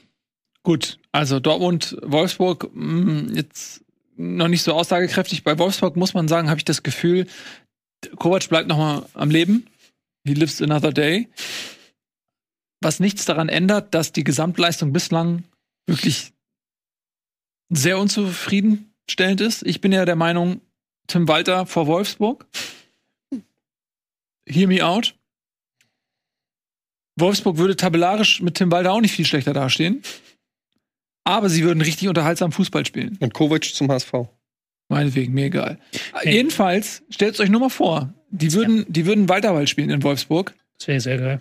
Also würde ich gerne das? sehen. Ich würde das gerne sehen, Ja. weil der Kader gibt das, glaube ich, auch her. Also es Ja. ist ja nicht so, dass der Kader jetzt, dass du da sagen musst, das spielen nur äh, Linksfüßer. Wobei ich jetzt seltsamerweise Linksfüßer diskriminiert habe, das wollte ich gar nicht, tut mir leid. Ähm, da spielen nur Leute, die nicht kicken können. Da spielen ja Leute, die können kicken und die Mannschaft zeigt es ja auch immer wieder in Ansätzen. Haben jetzt auch gegen Dortmund schöne Kombinationen gehabt. Aber so langfristig kriegen sie es nicht hin, vielleicht ja mit einem Tim Walter. Aber jetzt hat sich erstmal Kovac gerettet und jetzt nächste Woche darf er bei seiner Eintracht nochmal zeigen, ob das jetzt der Anfang vom Ende trotzdem noch war oder ob die Rettung nachhaltig ist. Ja, Frankfurt ist ja ganz gut da drin, Trainerstühle zu säubern, ne? Oder? Ist Frankfurt nicht, ist es nicht immer so in der Vergangenheit gewesen, dass viele Trainer entlassen wurden, nachdem sie in Frankfurt gespielt haben? Oder gegen Frankfurt? Ja. Ach so, meinst du das? Ja. Ja, das kann sein. Ich habe eher das Gefühl, wir kriegen immer die Spiele, wenn da neuer, wenn der Verein einen neuen Trainer hat. So, wir sind immer die Ja. erste Mannschaft, die der neue Trainer. Ja, beides gleich. Müsste man mal eine Statistik finden. Gut. Wir bleiben dran. Auch an Leipzig. Leipzig. Ja, Leipzig ist auch so ein Verein, da ist es sehr ruhig. Ähm, normalerweise würde, wenn's, wenn Leipzig jetzt Dortmund wäre, sag ich mal, dann würde es da auch sehr unruhig sein, weil die Ergebnisse in Leipzig einfach auch ausbleiben. Und das, obwohl sie eigentlich personell aus dem, fast aus dem Voll- Vollen schöpfen können. Willi Orban ist zurück, Daniel Olmo ist zurück. Gibt eigentlich keine Ausreden. Haidara. Haidara ist zurück. Und trotzdem hat man das Gefühl, bei Leipzig fehlt ein bisschen was. Jetzt haben sie gegen Gladbach eine, finde ich, recht souveräne Vorstellung geliefert, wobei man da auch sagen muss, dass Gladbach natürlich derzeit auch wieder sehr formschwach ist. Da kannst du zu Hause gegen Gladbach mal gewinnen. Ähm, aber es gibt ein bisschen Ruhe, aber alles in allem muss man auch Leipzig vorsichtig in die Liste der Enttäuschung einreihen, weil eben, wie gesagt, im Gegensatz zu den Bayern und zu Dortmund, wo wir ja wirklich auch viele Verletzte immer wieder auf, äh, aufführen müssen, ist Leipzig nicht so schlimm Ich aufgestellt. habe gerade das Gefühl, du hast dich in der Woche geirrt. Wieso? So ein bisschen. Warum? Weil Leipzig hat doch jetzt am Wochenende sehr souverän gewonnen, 2-0. Ja, hab ich ja gesagt. Ja, hat das Spiel gegen ähm, Real Madrid ja sehr Verloren. achtbar, Ja, auch trotzdem verloren. ja, aber achtbar bestritten. Dann, das war ja schon eine Schiedsrichterentscheidung, die auf der Grenze zu absurd war, Ja, das die, werden wir gleich mit der sie das verloren haben. Also Leipzig würde ich jetzt nach dieser Woche sagen, eher jetzt mit sieben Punkten aus den letzten drei Spielen in der Bundesliga einen wirklich guten Auftritt gegen Real Madrid mit Xavi Simmons und Olmo, die wieder in Fahrt kommen. Also die sind durch diese Talsohle, die du gerade gesagt hast, mit der Enttäuschung schon so ein Stück weit durchgewatschelt und sind jetzt dabei, sich wieder zu erholen und nochmal eine Ansage zu machen, auch an äh, Borussia Dortmund, ey, wir sind noch da, wir wollen auch Champions League aber spielen. ja das trotzdem sind wir uns auch einig, dass das bislang eine enttäuschende Saison Ja klar, also sie haben ja diese drei Spiele am Stück verloren in der Bundesliga, haben auch immer wieder ihre Probleme mit den kleinen Teams. Nur wie gesagt, jetzt haben sie halt gegen Gladbach, das war ja ein ganz souveränes Ding. Ja. Da haben sie früh 1-0 in Führung gegangen, Gladbach hat nach vorne nichts gezeigt und Ja. dann haben sie irgendwann das 2-0 nachgesetzt. Ja, Gladbach also, wollte wie gegen Leverkusen spielen, hat Ja. sich gedacht, so ja, wir stellen uns einfach mal hinten rein, mal gucken. Ähm, hat natürlich jetzt in dem Fall dann das Pech, dass äh, Xavi wieder mit einem Jahrhunderttor, was auch geil rausgespielt gewesen, mh, äh, dann das 1-0 macht. Und dann ist halt das Problem, dass Gladbach nach vorne nichts mehr anbieten konnte. Die konnten nicht mehr nachlegen dann einfach. Und der, der Matchplan ist dann relativ schnell vorbei gewesen. ja, nein, ich wollte nur sagen, enttäuschende Saison ja, aber ich glaube eher, dass sie jetzt gerade die Möglichkeit haben, die Saison doch noch in was Positives Die zu Möglichkeit verwandeln. haben sie. Die Möglichkeit haben sie. Vor, vor allen Dingen, weil ich finde, das Spiel gegen Madrid, ähm, das hatte eine Energie. Also ich, ich, ich, ich bin runtergefahren, habe mir das im Stadion angeguckt. Du hast dem Stadion angemerkt, dass sie halt natürlich hier einen, Feiertag hatten. Und du hast der Mannschaft angemerkt, dass die wirklich auf Augenhöhe mit Real Madrid agieren wollten. Ich habe keine Ahnung, wie es vom Fernseher gewirkt hat. Und dass dieses nicht abseits abseits tor das da nicht gegeben wurde, eine absolute Farce ist im Nachhinein. Aus Leipziger Sicht ist auch vollkommen verständlich. Aber die haben 90 Minuten lang Real Madrid auf jeden Fall dazu gezwungen, dass die hinten raus verdammt viel taktisch arbeiten mussten. Und da bin ich auch eher dabei, dass, also, das jetzt, wir gucken ja jetzt auf Bayern gegen Leipzig gerade, das ist jetzt kein schöner, kein, kein, schönes Leipzig. ist nicht das perfekte Leipzig, so wie vor zwei Jahren oder was da gekommen ist. Aber da sind auf jeden Fall sehr motivierte, wilde Jungs gerade wieder, die Bock haben zu zocken. Im Moment habe ich das Gefühl. Das ist halt das grundsätzliche Problem an der Leipziger Truppe. Dieses ständig jedes Jahr neue, ho- hochtalentierte Spieler zusammenholen, aus allen Ecken. Manchmal zündet ma- also manche von denen zünden ja voll und sind dann auch sofort europäische Spitzenfußballer. Manche brauchen in der, Hi- in der Hierarchie und Harmonie zueinander ein bisschen, aber ich habe das Gefühl, die Truppe findet sich gerade. Und das, das haben wir aber auch schon, habe ich auch schon tausendmal gesagt, jetzt spielt wieder ein Paulsen von Anfang an. Und auch wenn Cesco das größere Talent ist und Ja, liegt die ja- Zukunft gehört, dann spielt Paulsen wieder, macht den Assist, ist wieder total giftig, gallig im Spiel gegen den Ball, bringt da wieder bestimmte Sachen mit, die du einfach auch von einem RB Leipzig erwartest. Das ist genau das, was die manchmal nicht haben. Und das haben wir in der Vergangenheit in den Topspielen. Da gab es nicht diese Diskussion, da haben sie gespielt. Genau. Da hat dann Pausen einfach zehn Wochen lang auf der Bank gesessen und hat nichts gemacht. Genauso ein Orban, Ja, genau. der jetzt Und wieder das- fit ist und jetzt die, Seltsamerweise läuft es dann wieder, seit er wieder fit ist. Hast du ja auch, dann kannst du auch sagen, ja, vielleicht ist da ein Zusammenhang. Ja, genau, genau, darauf will ich ja im Prinzip hinaus, dass diese, dass diese, dass diese ähm, Systematik von Leipzig, sich immer wieder neue talentierte Spieler zu holen, die dann auch noch eine Mannschaft tragen, ist halt gefährlich. Und dass diese ganzen Arrivierten jetzt wieder rauskommen und auch ihren Beitrag dazu leisten, zeigt halt genau das, dass es halt noch nicht ganz rund gelaufen ist in der Saison. Aber ich hätte keinen Bock als Bayern jetzt auf Leipzig zu treffen, glaube ich. Was ist denn mit, äh, weil wir haben hier immer Gladbach-Fans, die sagen, wir reden zu wenig über Gladbach. Wir müssen auch mal über Gladbach reden. Leg und mal los. Und ja, mir fällt einfach nur auf, dass unter Seoane, also es da eigentlich keine richtige Entwicklung gibt. Ähm, wie gesagt, wir haben vorhin auf die Tabelle geguckt. Gladbach ist jetzt auf Platz 15. 15, ja. Das ist natürlich nicht der Anspruch von äh, Mönchengladbach und ähm, sie sind ja auch komplett inkonstant in ihren Leistungen und ich meine, ich muss jetzt auch ganz ehrlich sagen, ich verfolge jetzt nicht so sehr da, was sich da immer so tut, aber es es ist, also zumindest muss man sagen, dass es keine Trainerdiskussion gibt, finde ich erstmal positiv, dass da äh, irgendwie Ruhe herrscht. Ist natürlich die Frage, ob das noch so ist, wenn sie das nächste Spiel auch noch verlieren. Aber ähm, was ist denn eigentlich mit Gladbach los? Ich, ich kann mich am Saisonbeginn daran erinnern, dass ähm, also ich in meinem Bauchgefühl hatte, Leipzig, Gladbach könnte eine schwere Saison kriegen aufgrund des des Ist-Zustandes mit einer bunt zusammengemixten Truppe und äh, drumherum alles nicht so ganz glatt läuft. Das hat sich dann ja zwischendurch so aufgestellt aus die Gewinnspiel 4 zu 3 und das andere verlieren sie 5 zu 4 gefühlt. Also es war ja immer alles mit dabei.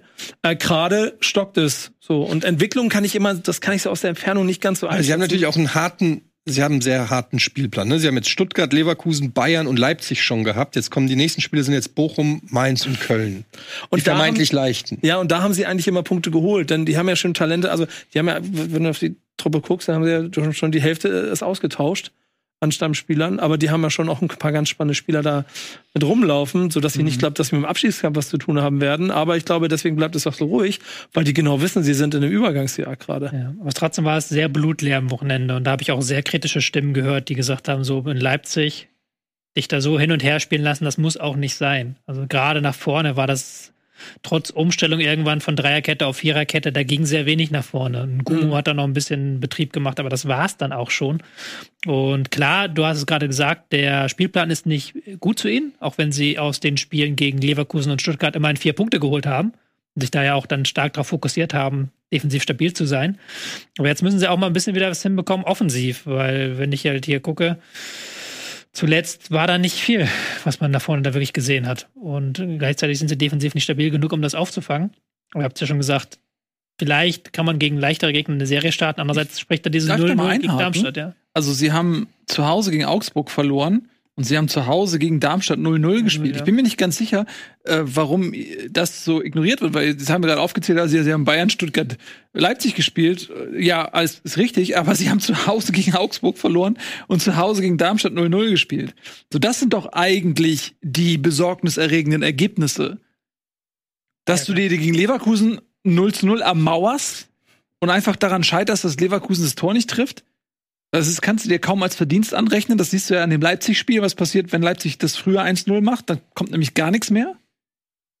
Und bevor man sich da so in so eine Watte packt und sagt, ja, pass mal auf, da, das, die, die guten Gegner kommen ja noch. Ja, aber was, nochmal, wenn du diese Heimspiele nicht gegen, gegen Augsburg und Darmstadt da einen Punkt holst, kann man doch nicht einfach sagen, ja, die leichten Gegner kommen ja noch, weil es offensichtlich auch gegen die leichten Gegner derzeit schwer ist für Gladbach. Ja, man also ich würde das nicht unterschätzen. Nee, man mu- muss ja auch sagen, dass genau die beiden Mannschaften ja auch in der Hinrunde schon diese äh, Offenbarungseid war, oh, vorne hui, hinten fui. Ne? Ich gucke mir jetzt gerade an, die haben im ersten Spiel 4-4 gegen Augsburg und dann 3-3 in Darmstadt und sowas alles. Also die liegen ihnen offensichtlich nicht. Also ich glaube, dass es so ruhig bleibt, ist, weil sie genau wie Tobi das auch gemacht hat, auf den Spielplan geguckt haben. Die nächsten drei Wochen werden entscheiden. Du darfst nicht gegen Köln Ich verlieren. sagen, so ruhig ist das da auch gar nicht. Also die wissen schon, dass sie jetzt. Es ist gewinnen. angesch- ja, klar, natürlich ja. ist das angeschlagen. Sie sind natürlich angespannt, dass du da mit 22 Punkten stehst. Klar hast du den ordentlichen Vorsprung auf die Abstiegskandidaten. Aber schlag Bochum und dann ist schon wieder ein kleines bisschen Ruhe. Ja, schlag schlag Bochum. Bochum nicht, dann hast du Vor allen Dingen dann haben sie Köln und Mainz direkt aneinander. Und das Ja. sind dann natürlich die Spiele, da kannst du dann entweder dich da ganz komplett rausziehen oder Ja. du rutschst da aber mal richtig unten rein. Und dann noch Heidenheim, Freiburg, Wolfsburg. Also da ist, also die nächsten. Ja. Ich glaube nicht, dass da ein Trainer fliegt, aber ich glaube auch nicht, dass, Einfach da, so- dass da noch mehr rausholen aus der Saison ist, außer Platz 13, 14 vielleicht. Tja. Also, Slidet Schwierig. in meine DMs, wenn ihr anderer Meinung seid. Slidet in die Dams. Ja, es ist schwierig gerade einfach in Gladbach. Und ähm, die können nur hoffen, dass jetzt Köln und Mainz da nicht auf einmal eine Serie starten. Das ist ja beim, also bei Köln, Köln ist ja hart limitiert in dem, was sie machen. Da Ja. glaube ich, wird, da, da, da, wir müssen ein bisschen auf den, auf den lie- lieben Gott hoffen. Und Mainz muss einfach ein kleines bisschen mehr von dem auch mal konsequent durch und vielleicht mal zumindest auch mal vom Elferpunkt treffen. Du hast ja Köln am Wochenende live gesehen, wenn Ja. ich das richtig verstanden habe. Ja, Im genau. Stadion Köln gegen Werder Bremen, 1 zu 0 Sieg von Werder Bremen. Genau, Da kannst du jetzt mal uns sagen, wie toll die Kölner da waren und wie viel denen im Abstiegskampf zutraust. Boah, also, ja, wie fange ich das an? Bremen gewinnt ein Fußballspiel in, in, in, in, in einer Art und Weise, wie ich das von Bremen nicht, also ich, ich, ich komme noch nicht klar mit diesem Gefühl und das haben sie dieses Jahr ja auch schon in Mainz gemacht und so. Spiel irgendwie im Griff haben, natürlich den Gegner auch machen lassen und das wird auch mal gefährlich und sie sind halt auch noch nicht so stark, dass es auch noch mal echt brenzlig wird und normalerweise muss Köln eigentlich auch irgendwie das 1-1 machen. Aber eigentlich hast du es soweit im Griff, dass bei Köln mit viel Feuer und Engagement bis zum 16er Energie ist und dann am 16er sie zerschellen wie, also wie so eine Amöbe an einem Stein. So, das ist, da ist nichts los. Äh, und Bremen andersrum halt dann aber in der Einstelle dann auch diese kleinen und, und also Fehler auf Außen nicht richtig in den Zweikampf gehen und keine Ahnung, was Torhüter da macht, so dann die, die 1-0-Chance nimmt und sie nutzt und reinmacht. Deswegen Bremen drei Punkte, geil. Aber Köln selber, und das ist auch der Tenor von allen, auch ähm, aus dem eigenen, also aus dem eigenen Fankreis, mit dem ich mich unterhalten habe, so, es fehlt so ein bisschen die, nach wie vor, und das ist auch die gleiche Platte, so ein bisschen die äh, Idee, wer da Tore schießen soll. Und das habe ich auch nicht gehabt, als ich das Spiel gesehen habe. Ich habe das ganze Spiel über nicht wirklich Sorge, ge also Ihr kennt das, ihr wisst doch, doch wenn dann beim Gegner, du merkst, da entsteht Druck und jetzt irgendwann knippst, äh, knippst einer. Also das hast du irgendwie bei Köln nicht. Die ganze Mannschaft ist da. Und eine Sache darfst du auch immer nicht unterschätzen, gerade in der heutigen Zeit, das Stadion ist der Hammer. Also dafür, was für ein Graupenfußball die da spielen und auch wie, wie, wie schlecht die sich dagegen Bremen aufgestellt haben. Bist du da schon wieder? Nein. Ist das schon wieder Bert Hölzenbein oder was? Äh, so schlecht wie die sich auch ge also gegen Bremen auch darstellen. 90 Minuten lang ist diese Hütte da. So, das kann irgendwo hinten raus, sei es nur gegen Gladbach, ich weiß nicht, spielen sie ja zu Hause oder auswärts, aber in solchen Spielen, da kann das ein Pfund sein, der ihnen diesen einen Punkt mehr bringt, wenn Mainz nicht anfängt, Fußball zu spielen. Ansonsten, ich, also, boah. Die Expected Goals Werte unter Schulz, das sind sie halt in sechs Spielen fünfmal unter eins geblieben. Hatten jetzt am Wochenende wieder 0,63, davor 0,17. Und der Gegner? 1,35 immerhin Werder. Mhm. Das war ja auch eine große Chance von Jinma. Gab nicht viele große Chancen im Spiel, aber die von Jinma muss er Muss er einfach reinmachen. reingemacht. Alles Ja. gut. Ähm, aber die sind halt nach vorne, haben die so gar nichts momentan. Ist natürlich klar, du hast davon auch niemanden personell, der da irgendwas reißen kann. Kannst du jetzt mal. Ist ja gut. Ich musste nur gucken, was das war. Der, ähm, du hast da vorne niemanden, der da was reißen kann. Und wie soll da der Tor rauskommen bei? Ja, Davy Selke fehlt. An, Davy an Selke? allen Ecken und Enden. Sätze, die in diesem Format so eigentlich nie hätten fallen dürfen, wenn es nach Eddie geht. Aber ist einfach, ist einfach Fakt, was, was Köln angeht. Bei allem, was die da haben, wenn sie wenigstens den hätten in der Mitte, wo sie die Dinger reinbremsen können und dass der den mal macht, das fehlt. Dietz, Tigges. Aber Damian von der Der Bank Deal, kommt- ne? Der Deal Der- kommt auch noch. Aber, aber de, mein, das, das ist mein Mitbringsel für den ersten FC Köln aus dem Spiel. Den musst du 90 Minuten reinschicken. Da musst du auch, dem musst du ein bisschen was drumherum bauen, den dem Raum geben, der zieht da von außen rein und so. Ihn jetzt? Deal. Mhm. Ähm, aber der war agiler als alles andere, was du bei Köln auf dem Platz gesehen hast. Willst du den viel Spiel mit Deal? ja, genau. Ähm, als, als alles andere, was du auf dem Platz gesehen hast, da in der Truppe. Ähm, da, also, Wo also wechselt der noch hin? Stuttgart oder was war das? ja, es gibt, irgendwo- es gibt das Stuttgart-Gerücht.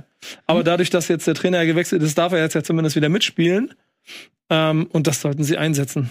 Ich, also, ich würde, also wenn ich Schuld, äh, hier Timo Schulz wäre, würde ich Hm. den reinschmeißen und den sich voll da vorne verbrennen in Also den, Flügel mit. Deal und Max Finkgräfe, Ja. der ja auch, glaube, sieben erfolgreiche Dribblings hatte, was ja, Ja, mehr war als jeder andere auf dem Platz. Ja. Das sind auch zwei Spieler, die so jung und unverbraucht sind. Aber dann eben vorne ist niemand da. Das ist Ja. natürlich im Pressing alles super und das ist auch defensiv okay. War es nicht so, dass Werder Bremen da tausend Chancen hatte, aber du musst halt irgendwie Tore schießen, wenn du in der Deswegen wird es auch nur ein 1-0 am Ende des Tages. Ja. Ne? Aber wie gesagt, Bremen im Stil einer Spitzenmannschaft. Ja. Und das sind trotzdem die Spiele, die du als Köln jetzt gewinnen musst, weil du auch du hattest ja nicht so einen wirklichen Trainereffekt in dem Sinne, dass da irgendwas explodiert ist, aber du hast eher so kontinuierlich gemerkt, okay, unter Timo Schulz entwickelt sich tatsächlich was. Und das hatte ja auch niemand Köln zugetraut. Und dann in so einer Situation, dieses Heimspiel gegen Bremen, es wäre wichtig gewesen, aus Kölner Sicht da was mitzunehmen, um dieses Gefühl auch zu pflegen und aufzubauen, dass man noch beißen kann und noch eine Rolle spielt im Abschließkampf ich würde sie jetzt noch nicht abschreiben, aber je, je, Die also 16er. Spiele dieser Art, pff, die sind's, die musst du gewinnen. Vor allem jetzt kommen Stuttgart, Leverkusen, auswärts in Gladbach, Leipzig, auswärts in Augsburg. Das sind jetzt mal fünf harte Spiele. Ja. Und auf der anderen Seite hast du einen Mainz, die jetzt so einen Trainereffekt, den, den jetzt nochmal gezogen haben und Mhm. diesen Trainereffekt durchziehen wollen. Ja. Also, Aber Mainz hat jetzt auch kein, äh, auch kein Restprogramm in den nächsten Wochen, das dazu führt, dass sie jetzt auf sechs Punkte wegziehen. Ne? Die spielen in Leverkusen, gegen Gladbach, in München, gegen Bochum und in Leipzig in der gleichen Zeit. Also dann, also das kann, also ich glaube, das wird, bleibt spannend zwischen den beiden. So. Wenn Mainz nicht Überraschungspunkte sammelt an den Stellen, wo sie sie in der Vergangenheit immer gesammelt haben, werden die auch noch in den April Kopf an Kopf gehen und wahrscheinlich um den letzten Platz kämpfen. Aber ich habe mir am Wochenende das Spiel von Mainz gegen Augsburg angeguckt. Mein Beileid. Warum machst du solche Sachen? Weil der neuer Trainer ist, Bo Henriksen. Trotzdem. Ein neuer Bo für Mainz. Habt ihr, Ich diesen, hab habt ihr diesen Tweet gesehen, irgendwie mit, das irgendwo war es so geil, schön, wenn ich dazwischen gehe, aber wo irgendeiner geschrieben hat, Mainz gegen Augsburg, dass das Spiel auf gefühlt schon zum 20. Mal diese Saison ge gespielt wurde. Also, Es wurde aber faktisch zweimal gespielt. ja, was, war ein 1 zu 0 Sieg der Mainzer. Und ich habe mir das angeguckt und Mainz war gut. Die hätten das Ding nicht nur 1-0 gewinnen müssen, die Ja. hätten das 2-0 oder 3-0 gewinnen hier, müssen. wenn Amiri den, wenn muss schon Amiri einen den Elfmeter- reinmachen, dann Amiri, schon. ja, das siehst du allein schon. Ich habe Amiri bei Kickbase, der hat einen Elfmeter verschossen, hat trotzdem über 200 Punkte gemacht. Weil der halt äh, einen Assist hat und weil der halt zehn weitere Tore Da siehst du, wo dieses hat. System krankt. Da Ja. weißt du, warum ich nicht mehr dabei bin. Ja, aber da siehst du auch, dass halt Mainz, dass die Max Jakob Ost vom Rasenfunk, schönen Gruß, hat immer gesagt, Mainz ist halt ein Trainerwechsel davon entfernt, eine Serie zu starten. Und das könnte jetzt dieser Trainerwechsel sein. wie heißt die Serie? Uns, unsere Bruch Big Boys? Okay, das heißt, du meinst, sie sind diejenigen, die Leverkusen stürzen mit dem Auswärtssieg in Leverkusen. Das habe ich jetzt nicht behauptet. Das ist natürlich blöd, dass jetzt Leverkusen kommt. Aber dann, dann sind sie die, die zu Hause gegen Gladbach, Aber Gladbach ins Verderben, mit in den Keller ziehen. Das könnte sein. Ja, aber richtig schön 3-4-3, richtig schön äh, draufgehen, Intensität und dann auch ähm, mit Amiri jetzt besser eingebunden im Mittelfeldzentrum, der dann vorne die Spieler ähm, aufsetzt. Auch Lee auf links, das war auch eine gute Wahl, dass der gespielt hat. Augsburg gar nicht erst kommen lassen, immer die zweiten Bälle gewonnen. Augsburg hat dann viel geballert, viel nach vorne geschossen den Ball, aber die zweiten Bälle nicht bekommen. Die haben wirklich Augsburg verzweifeln lassen und haben selbst vorne die Nadelstiche gesetzt, die du setzen musst.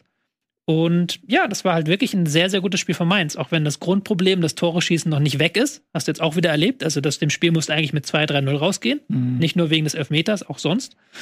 Aber das war eine ganz klare Leistungssteigerung. Und da, da sind noch Leistungsreserven, die sie rausgezogen haben. Ja, absolut. Das ist auch meine Meinung immer schon gewesen zu Mainz, dass die oft auch unglücklich agiert haben und dass die eigentlich noch mehr jetzt Reserven haben als zum Beispiel den ersten FC Köln.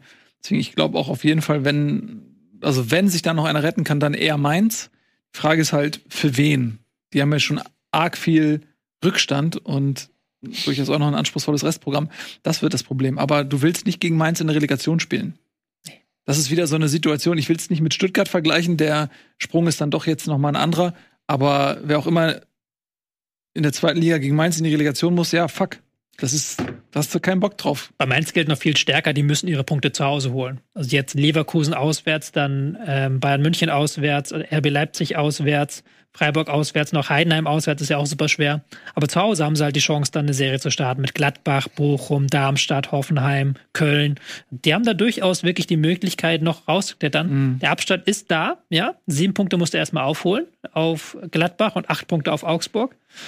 Aber tot würde ich dir nicht erklären. Das war wirklich ein Lebenszeichen am Wochenende. Kann Ja. natürlich sein, dass ich überinterpretiere und dass wir nächste Woche von Leverkusen 4-0 abgeschossen werden, dann ist Aber der das Trainereffekt schon weg. Ja, aber das Trainereffekt schon so ein bisschen weg, aber das war schon, war Das okay. mit Amiri war auf jeden Fall ein kluger Schachzug von Mainz.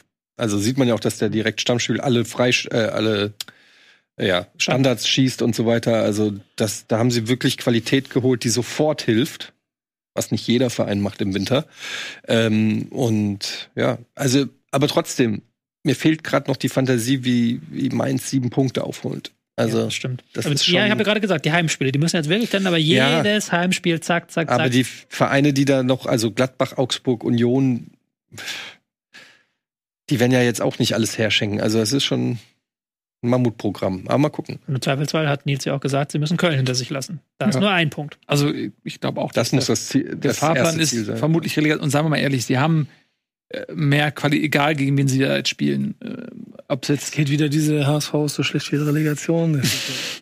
Naja, kannst ja rausgehen, wenn du es nicht hören kannst. Aber es ist ja nun mal Teil der Wahrheit, wenn du gegen Holst Holstein Kiel spielst. Oder lass, gegen. lass, lass dich nicht ärgern. Will mich nicht ärgern. Das ist nur, dass er sich wieder hinsetzt und dann kann, kann er die Klasse weiter lernen. Ja, Papa. So, du hast Holstein Kiel. Ähm, du hast, äh, was weiß ich, Düsseldorf eventuell. Aber die sind ein bisschen abgeführt. Hast du den HSV, hast du. Ähm, St. Pauli würde ich jetzt mal relativ safe oben sehen, aber da ist Mainz, egal gegen wen sie spielen, Favorit. Ja, gut, das ist in der Regel so, aber trotzdem ist Naja, Mainz Köln- nicht auf, auf einem, ja, aber Mainz ist nicht auf dem Stuttgart-Niveau. Nee, also, das Wir reden, gehen jetzt nicht davon aus, dass Mainz nächstes Jahr Champions League Plätze erobern wird. ja, also, wie es ist. Ja. aber natürlich ist diese Releg Relegation immer ein bisschen ätzend für den Zweitliga, also in der Regel. Ähm, Stimmt. das Ich muss man ja- ganz, Aber das wenn ich es mir aussuchen könnte, glaube ich, als Zweitligist, da würde ich eher so ein Bochum vielleicht. Köln. Auswärts, dass du die zu Hause besiegen kannst, so ein Köln, genau. Oder auch, ja, Augsburg ist auch. Köln muss sich mehr Sorgen vor der Relegation machen als Mainz auf jeden Fall. Aber generell ist das so ein Gamble jetzt. Also das ist an zwei Spieltagen kann auch ein Köln oder so. äh, Das ist einfach. Ja, ist da jetzt auch noch Zukunftsmusik? Können wir dann drüber sprechen, wenn es soweit ist. Sind wir eigentlich alle für 20 Mannschaften und drei Absteiger? Es sind jetzt schon zu viele Spiele für die ganzen Spieler. Ich bin für 20 Teams. Und ganz ehrlich, wenn ich mir so angucke, was wir teilweise für Bundesligaspieltage haben, äh, äh, Ralle hat es vorhin in die Gruppe geschickt. Die zweite Liga hatte zum ersten Mal in der Geschichte, glaube ich, einen höheren Zuschauerschnitt als die erste Liga. Ähm, also ich brauche nicht noch mehr Crap. Nein, wie soll ich das anders formulieren? Ich brauche schon nicht, durch, das ist schon so. ich brauche nicht noch mehr so Lulli, ich, kann, ich finde kein besseres Wort. So uninteressante Vereine, die irgendwie gegeneinander Du spielen willst mehr am Wochenende. Tradition in der Bundesliga. Ja, ich will, ich, ich will gerne einen HSV, ich will gerne Schalke, von mir aus auch Hertha, äh, ich will einen Hannover, ich will diese Vereine wieder in der Bundesliga haben. Und sorry, aber nichts gegen diese kleinen Vereine. Und da brauche ich nicht 20 Vereine. Da hast du noch mehr so Partien, die kein Mensch guckt. Und wer die Traumbundesliga von Etienne kennenlernen möchte, Hm. der muss mal auf den So Bundesliga-Kanal nämlich. gucken. youtube.com slash at Bundesliga. Da Und weg mit dem gemacht. Plastikverein. Sorry. Gut. Wir haben noch zwei Spiele, oder? Ja, wir haben auf jeden Fall noch den Plastikverein. Freiburg gegen Frankfurt. Und wir haben Hoffenheim gegen Union. Ja, dann lass doch Freiburg-Frankfurt mal. Das ist natürlich ein ganz, ganz unterhaltsames Geiler Spielchen. Kick gewesen. Sechs Tore am Sonntag. Der sechs Tore Sonntag. Sechs Tore, sondern von zwei Vereinen, die ja unter der Woche beide äh, gespielt haben. Und ich habe es nur aus der Pressekonferenz, ich habe es noch nicht nachprüfen können, 126 Kilometer gelaufen sind beide. Das kann man ja erstmal erwähnen für eine englische Woche, nicht so schlecht. Äh, ja, komisches Spiel auf jeden Fall. Ähm, irgendwie weiß ich ehrlich gesagt nicht so richtig, wo ich emotional stehe bei diesem Spiel. Du bist dreimal in Führung gegangen, du hast dreimal die Führung wieder hergegeben. Und es ist halt wirklich so, ähm, vor allen Dingen waren die auch immer relativ schnell dann die Gegen, also die, ähm, Mhm. also der, die Freude hat nicht lange angehalten. Ähm, es ist ein bisschen schwer zu bewerten, weil man muss sagen, ich würde sagen, unterm Strich hatte Freiburg sogar mehr Großchancen als die Eintracht. Trotzdem, wenn du dreimal führst, ähm, willst du natürlich auch dann die drei Punkte holen auswärts. Zumal die Tore, die dann die Eintracht gefangen hat, wieder so scheiße waren, dass du, äh, also die sind so selbstverschuldet. Das sind alles so unforced errors. Irgendein Spieler fällt ständig momentan aus bei der Eintracht und es sind oft auch teilweise Spieler, die eigentlich für Stabilität sorgen sollten. Jetzt wurde Hasebe in die Dreierkette äh, beordert, äh, in der Hoffnung, Stabilität zu geben. Er hat es eigentlich auch gar nicht so schlecht gemacht. Man hat schon gesehen, dass Hasebe halt diese sich traut, diese langen Pässe auch mal hinten aus der Innenverteidigung zu spielen. Ähm, sah aber dann bei allen drei Gegentoren irgendwie nicht perfekt aus, auch wenn man ihm vielleicht immer nur so halb die Schuld geben kann. Ähm, da war dann natürlich wieder der obligatorische Tuta-Aussetzer mit dem Kopfball zurück. Ähm, und also da sind auch so Sachen, wo ich mir denke, du führst 2-1, es ist 45 plus 5 in der Halbzeit und der Ball ist bei dir am Strafraum. Warum wickst du den Ball nicht einfach nach vorne und nimmst diese 2-1-Führung mit? Stattdessen versuchen die wieder was sie diese Saison schon 80 Mal gemacht haben und es nicht geklappt hat, sich hinten gegen Pressing rauszukombinieren. Hier Walter äh, Flashbacks. Und du sitzt einfach nur da und du kannst wirklich das Gegentor in der Entstehung live mit ansehen, weil das Pressing kommt immer näher, die Bälle werden unsauber gespielt, die Bälle werden unsauber angenommen, die Körperdrehungen sind falsch, pam, pam, pam, Tor und du sitzt einfach nur da und du kannst nicht eingreifen. Es ist wie FIFA, wenn der, wenn FIFA die Steuerung übernimmt. Und ähm, insofern muss man sagen, unterm Strich geht dieses ähm, 3-3 natürlich dann in Ordnung. Wird aber überschattet wirklich von ähm, einem ziemlich tragischen Foul, nämlich Sascha Kalajdzic in der elften Minute ohne Fremdeinwirkung es sah tatsächlich ein bisschen komisch aus, über die eigenen Füße gestolpert und geknickt, musste ausgewechselt werden. Mittlerweile ist das Ergebnis da. Kreuzbandriss, dritter Kreuzbandriss in seiner Karriere. Also es kann tatsächlich sogar das Karriereende sein. Ist das immer dasselbe Knie? Ja. Ähm, dreimal das gleiche Klima, meine ich. Ähm, und ist also Das ist wirklich. richtig krass. Äh, Ich habe sogar gehört, er, er fliegt sogar jetzt zurück nach, wo ist er? Wolverhampton? Oder wo war er? Von wo war er In ausgeliehen? irgendwo aus England, ja. Ja. Hm. Ähm, Saison natürlich gelaufen und darüber hinaus natürlich die große Frage, wie es für ihn weitergeht. Also für ihn erstmal natürlich unfassbar bitter, war gerade zurück, hat gerade jetzt letzt, äh, im, im, im, in der Euro Conference League sein erstes Tor geschossen für die Eintracht, kam so langsam, hat man das Gefühl gehabt, sie haben jetzt gecheckt, dass da ein Stürmer ist. Und jetzt verletzt er sich, ist natürlich auch für die Eintracht brutal bitter, Auch für Österreich, by the way. für Ne? Österreich natürlich auch, für die, für die EM. Aber für die Eintracht natürlich war das eine, ein ganz wichtiger Transfer im Winter, um endlich einen Stürmer zu haben. Ekiteke ist einfach noch nicht so weit, um 90 Minuten zu spielen, womit wir wieder in der gleichen Situation sind wie in der, in der Vorrunde, dass quasi Mamouche den Alleinunterhalter äh, im Sturm geben muss. Was er natürlich gut macht und auch besser macht, als man das vielleicht vor der Saison hätte erwartet. Aber ist natürlich jetzt schon wieder, äh, also sehr frustig, frustig muss man sagen. Ich finde aber auch, man kann da durchaus mal fragen, wenn man drei, man hat vier Wintertransfers getätigt, drei von denen sind nicht Soforthilfen. Drei von denen waren ohne Spielpraxis oder kamen aus Verletzungen. Das ist natürlich dann auch ein Gamble, was man im Winter gemacht hat. Wir erinnern uns auch, man war an der Eintracht, bei der Eintracht auch noch an Duro Sinmi dran, der durch den Medizincheck gefallen ist, der auch ein halbes Jahr verletzt war, also den sie eigentlich wollten, bevor sie Kalajdzic geholt haben. Das wäre also auch einer gewesen, der schon vor belastet gewesen wäre. Also da ist man bei der Eintracht ein gewisses Risiko eingegangen. Sehr bitter für alle Beteiligten und das überschattet auch so ein bisschen das Spiel und es ist natürlich auch nervig, weil dadurch musstest du in der elften Minute wieder umstellen. Dann kam Knauf rein, was aber natürlich dann irgendwo ein Glücksgriff war. Knauf ein super Spiel gemacht hat, war der beste Mann auf dem Feld, zwei Tore geschossen. Ähm, wurde so die Eintracht vielleicht auch so ein bisschen zu ihrem Glück gezwungen. Trotzdem, es war ein Schritt in die richtige Richtung aus Eintracht-Sicht. Es war ein bisschen besser als die Partien, die man zuletzt gesehen hat, weil die aber auch, das ist auch nicht so schwer gewesen, weil da wirklich gar nichts war. Trotzdem wieder viel Leerlauf. Und am Ende gab es dann so einen zehnminütigen Schlagabtausch zwischen Freiburg und äh, Frankfurt, der richtig nice zu sehen war. Und da habe ich so gemerkt, okay, ich spüre noch was. So.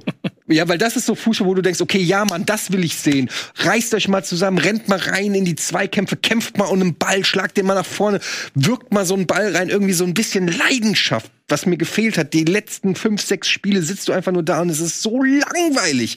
Es ist so langweilig, sich dieses Hin- und Hergeschiebe da in der Innenverteidigung anzugucken. Freiburg ja, hat's dann auch gut gemacht, äh, auch nach vorne gut gemacht, aber äh, im Prinzip Freiburg hat äh, die Eintracht kommen lassen in einem Heimspiel. Muss man auch nicht machen, aber wer guckt sich auch gerne Freiburg Fußball an? Es gibt wenigstens viel Tor zu sehen jetzt zum, ich glaube, das vierte Spiel in Folge, in dem Freiburg in der Liga drei Tore kassiert. Und es ist halt wirklich erstaunlich, das muss man wirklich sagen, dass die Eintracht immer noch auf Platz 6 ist. Das geht mir, und auch noch mit vier Punkten Vorsprung. Also, ich beschwere mich ja viel über die Eintracht, dann muss ich mir immer anhören, die sind auf Platz 6, mach dich mal locker. Ja, ähm, das ist richtig. Ich gucke halt auch die Spiele, deshalb mache ich mich nicht locker. Aber das Ding ist halt, was sagt das über diese Liga aus? Also, das ist wirklich, die Eintracht spielt einen Grottenfußball. Die haben gegen die letzten drei in der Tabelle nichts gerissen, punkten nicht, scoren nicht, ähm, schießen kaum Tore und sind trotzdem immer noch auf Platz 6. Das ist doch unglaublich. Was sagt denn das über zwei Drittel dieser Bundesliga aus, bitte? Dass sie nicht so gut sind. Das ist wirklich eine Farmers League. Es war auch so lustig, weil das war so ein kurioses Spiel, fand ich. Da hast du ja auch schon gesagt, das hat sich nicht nach 3-3 angefühlt. Ja. So ein bisschen in der Schlussphase dann. Dann Ja. wurde es ja actionreich, aber dann stand plötzlich 2 zu 2 in der ersten Halbzeit, obwohl es kaum Chancen gab auf beiden Seiten. Das war immer ein Fehler. Da ist dann, ich wäre es ausgerutscht bei Freiburg Kilian. Kübler. Kilian? Nein. Wie heißt er? Kübler ist, glaube ich, ausgerutscht. Oder Gulde? Oder Keitel? Einer von Keitel. Keitel ist ausgerutscht. Da steht plötzlich 1-0, dann da ein Fehler 1-1. Also war es ein schönes Spiel am Ende. Da wurde es ja richtig nochmal spannend und da gab es Action, aber vorher nicht. Das ist ja dasselbe Thema, hast du ja auch schon alles gesagt. Bei der Eintracht wie immer, ein bisschen behäbig im Spielaufbau, keine Kontrolle, wenn du Führung liegst, zu viele Fehler in der Defensive. Aber momentan das Problem, dass sie sich hinten nicht einspielen können. Also da fehlt immer jemand. Ein Koch ist, glaube ich, schon sehr wichtig. Dann die Woche davor Pacho. Das ist find ich Es wird halt in, also so in der Eintracht-Gruppe, der ich bin, wird oft geschimpft darüber, dass Dino Topmüller so oft das System innerhalb des Spiels wechselt. Also von Dreierkette auf Fünfer, auf Vierer. Und irgendwie, dass das halt, ist natürlich dann auch ein bisschen dem System schuld, wenn sich der Stürmer irgendwie verletzt nach elf Minuten. Aber ist so ein bisschen wie auch, was man so bei Bayern so liest, dass die Spieler teilweise nicht so richtig wissen, wie sie, also Götze hat ja zum Beispiel in der ersten Halbzeit sehr weit hinten gespielt. Und das hat nicht, also das hat ihn so ein bisschen seiner Stärken beraubt und auch das, wofür du Götze eigentlich brauchst. Und dann in der zweiten Halbzeit ähm, hat Götze quasi hinter der Spitze gespielt und das lief halt viel besser. Und ähm, aber auch da gab es dann halt wieder diesen Wechsel und so. Ich, ich werde, aber ich bin da taktisch nicht versiert genug, das so zu äh, äh, dechiffrieren. Hm. Ah. Ja. Ja. Also, die beiden da oben, was heißt oben, ne? Für Freiburg wäre ein Sieg wichtig gewesen, weil sie dann aufgeschlossen hätten. Ja, für So. Frankfurt wären es sechs Punkte Abstand gewesen. Ne? Ja, das stimmt. Aber Big Points gewesen. Und jetzt kommt Werder plötzlich Werder da noch ran, ey. Und äh, Was wollt ihr denn eigentlich da zieht noch oben? vorbei. Das sind einfach Platz nur äh, bisher 29 Punkte zum Klassenhalt, mehr nicht. Ach, dieses, oh, wie ich sowas hasse. Hm? Das ist wirklich, das sind die schlimmsten. Weißt du, Du weißt, ich, ich bin der Fußballverein, Oh. der mit wie viel 34 Punkten gesagt hat, das Klassenhalt und das hat nicht gereicht. dieses, dieses bescheidene, wenn man, ah, das, äh, nee, ich lasse mich davon jetzt auch nicht Willst du jetzt auch provozieren. gehen? Nee, ich lasse mich einfach nicht mehr von Nico provozieren. Das sagst du auch schon seit Jahren. Ja, es ist auch, es ist so platt einfach, was du da durchziehst. Oh, lass mich in Ruhe. Tja, Union Berlin Nee. gewinnt in Hoffenheim. Ist das etwas, was eure Stimmung aufhellen kann? Ja, weißt, weißt du, was ich daran mochte? Erzähl es uns. dass äh, auch Bundes, es war der Beweis dafür, zumindest in, in, in einem, sagen wir, in einem One-on-One-Duell, dass Bundesliga halt nichts anderes ist als Kreisliga 6, Platz 27 zwischen Wiernesoki und, und Volland, wie sie sich gegenseitig einfach so lange gekammelt haben, bis sie beide, Beide mit gelb. Der eine vollkommen zu Recht mit dem Nachtreten, wo du, auch, wo du auch im, bei der zweiten gelben Karte, wie er sich darüber aufregt, weil du siehst, wie er im Bein noch hinterherzieht. Und ich mal so denke, Junge, du weißt doch, was du gemacht hast. Und Volland halt einfach das Bauernopfer ist, weil er also für das, wofür er gelb-rot kriegt, definitiv kein gelb-rot verdient hat, aber vorher genug gemacht hat, Ja. dass er eigentlich schon danach geschrien hat. Also äh, wenn ich Trainer aus dem weiß ich doch, den muss ich nach 30 Minuten runternehmen. Das, das hätte mich, das hat mich auch gewundert, dass da nicht, Den da musst du noch runternehmen. Ja, Ja, er hätte du auswechseln müssen. Aber das ist auch tatsächlich, also es war wirklich ein Schauspiel. Hat wie du Spaß es- wie gemacht, du gerade beschreibst. Äh, Volland und Surki in einem kompletten Privatkrieg und von beiden einfach so dumm. Und man denkt sich immer, ja, das ist ein, lebt viel von Emotionen und so, aber die sind ja halt auch Profis. Und die wissen doch, was passiert. und eben nicht. Und das war schon so, also als die dann vom Schiedsrichter noch ein letztes Mal ermahnt wurden, da dachte man schon, ja, der Schiri hat da wirklich einen gnädigen Tag, der könnte die auch jetzt einfach beide runterschmeißen. Er ermahnt sie noch mal, er behält die Ruhe und diese beiden Typen wie so Sechsjährige kriegen es nicht geschissen zu checken, was da gerade die Ansage war und ein Soki macht den Anfang. Du bist auch, du, du bist da, guck mal, lass dir doch eine halbe Stunde Zeit oder so. Aber unmittelbar nachdem du diese Ansage von dem Schiedsrichter bekommen hast, direkt das nächste Foul zu ziehen, wie dumm kann man sein? Und dann so mit, mit einfach nur aufgeladen, so dass, dass jegliches Denken aufhört, weil man offensichtlich so wütend ist, warum auch immer. Das ist nicht zu erklären Aber auf Profiniveau. Und dann auch von Volland, der auch ein bisschen älter ist und ein bisschen erfahrener ist. Ähm, die Karte, die Volland kassiert hat, zu keinem Zeitpunkt in dem Spiel ist das gelb. Aber das ist nur deswegen gelb, weil Volland, weil der Schiri auch Volland gesagt hat, so, Alter, du bist gleich runden, wenn du so. Und wieso geht er überhaupt noch in den Zweikampf? Wieso, wieso gehst du da überhaupt auf die Art? Wieso bietest du dem Schiedsrichter was an? Eigentlich musst du als Spieler in dem Moment sagen, wechsel mich bitte aus. Ich habe das Gefühl, ich kann in keinen Zweikampf mehr gehen. Ich bin bei der nächsten Aktion runter. Da muss der Trainer, das, Also, der Aber war Spieler, das nicht Spieler Grammaric, der ihn dann provoziert hat? Ja, Das aber natürlich wird der provoziert. Ja, das ist doch klar. Ja, es geht noch weiter. Wenn, wenn, guck, guck dir die Szene an. Kramaric, Volland, in der Sekunde, wo das losgeht, wo sie aufeinander zugehen. Und dann der Pfiff kommt und du Kramaric siehst, wie er zu Volland so macht. Augenzwinkernd. Ja.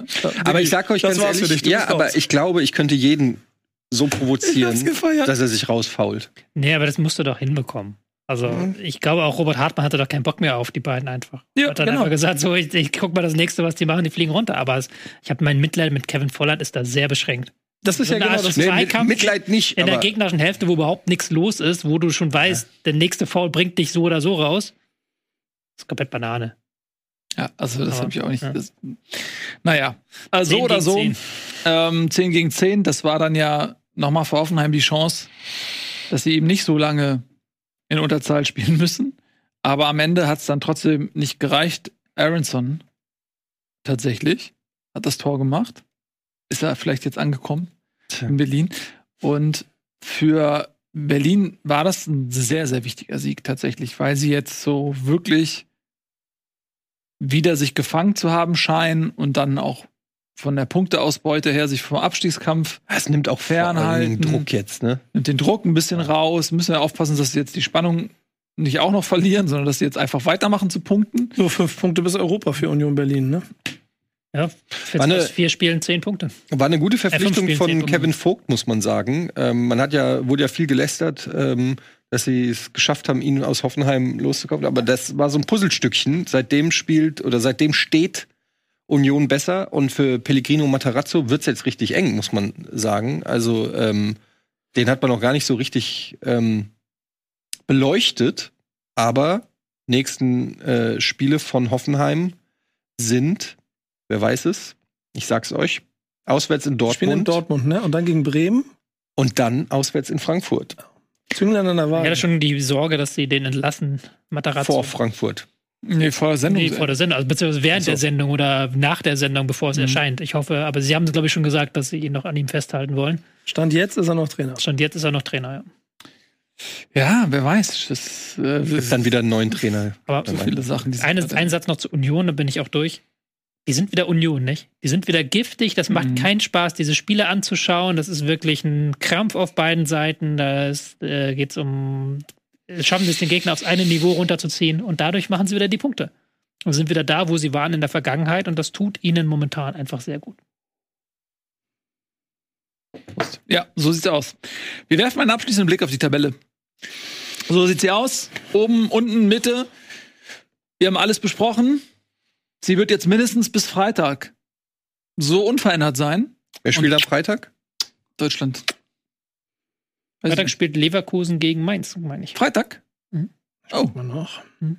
Ja, Leverkusen Mainz. das wird auch nicht mehr so oft vorkommen. vom- Samstag Bremen gegen dass Darmstadt. Leverkusen Freitag spielt, oder? Was? Samstag Bremen gegen Darmstadt. Leverkusen gegen Wow. Mainz. Da können Leverkusen auf elf Punkte wegziehen. Oh, stell dich das mal vor. Oder Mainz macht die Mainz, das schafft wieder spannend. Werder Bremen auf sieben, das raff ich einfach nicht. Ich auch nicht, aber okay. Wo hast du sie nochmal am Saisonende getippt? Sag mal, wo war das? Ich bin mir nicht mehr so sicher. Größte, was habe ich, größte Enttäuschung? Größte- ja, was war für mich die Enttäuschung? Bremen, ne? Ja, größte ja. Enttäuschung Bremen und Ist ja egal. Abstiegskandidat. Ja, aber, Aber das ich heißt ja, das- dass du eine Erwartungshaltung hattest. An, an Bremen. Ja, sonst kannst du nicht enttäuscht werden. Und das, Ich wollte einfach Bremen unterbringen in irgendeine Enttäuschung. Und wenn das schon nicht in echt passiert, dann Also wollte ich das wenigstens. Oh, oh, oh, oh, oh, oh. Nur mal so. Hatte ich ja gar nicht mehr auf dem Schirm, ne? Nee. stark, Doch, doch, hab ich aber doch. stark von mir. Union Berlin windet sich gerade raus aus deiner Enttäuschung. Ja, aber trotzdem, dass die da so ist unten schon waren. gewonnen. Doch. Fünf Punkte bis Europa League. Ja, also Ja, Tobi hat warten zur Halbzeit ab. auf jeden Fall safe gewonnen. Hallo? Dann komm ich. Wir warten mal ab, wie es weitergeht. Kommst du, genau. Es gibt ja noch ein paar Folgen Bundesliga und noch ein paar andere Sachen auf unserem Kanal. Ah, So sieht's aus. Wir haben ein fantastisches Quiz und zwar haben wir tatsächlich, wir freuen uns sehr, äh, Siggi Spaß verpflichten können. Das war nicht einfach. Es war nicht einfach Siggi Spaß, einer der größten Entertainer der Nation. Ihr kennt ihn vielleicht noch früher aus den 80ern, 90ern, 70ern und 60ern, als er im Prinzip nicht wegzudenken war aus dem deutschen Samstagabendprogramm. Jetzt haben wir seine Managerin so lange belabert und mit Geld zugeworfen, dass sie uns Siggi Spaß vorbeigeschickt hat für eine kleine Vereinsquiz äh, Sendung, die er hier bei uns moderiert hat. Herzlichen Dank, dass das möglich gemacht wurde. Die könnt ihr bei uns auf dem Kanal sehen und viele andere tolle Videos natürlich auch. Deswegen gerne ein Abo dalassen, falls noch nicht passiert. Und ansonsten auch gerne den Supporters Club, wenn ihr noch Zeit habt. Und dann könnt ihr diese Sendung genau wie viele andere auf Rocket Beans TV unterstützen. Wir bedanken uns ganz herzlich fürs Zusehen und freuen uns über Kommentare. Und wir sehen uns dann spätestens zur nächsten Bundesliga-Folge am Montag. Bis dahin, nur der HSV. Folgt mir auf Instagram. Sind alle Abonnenten da?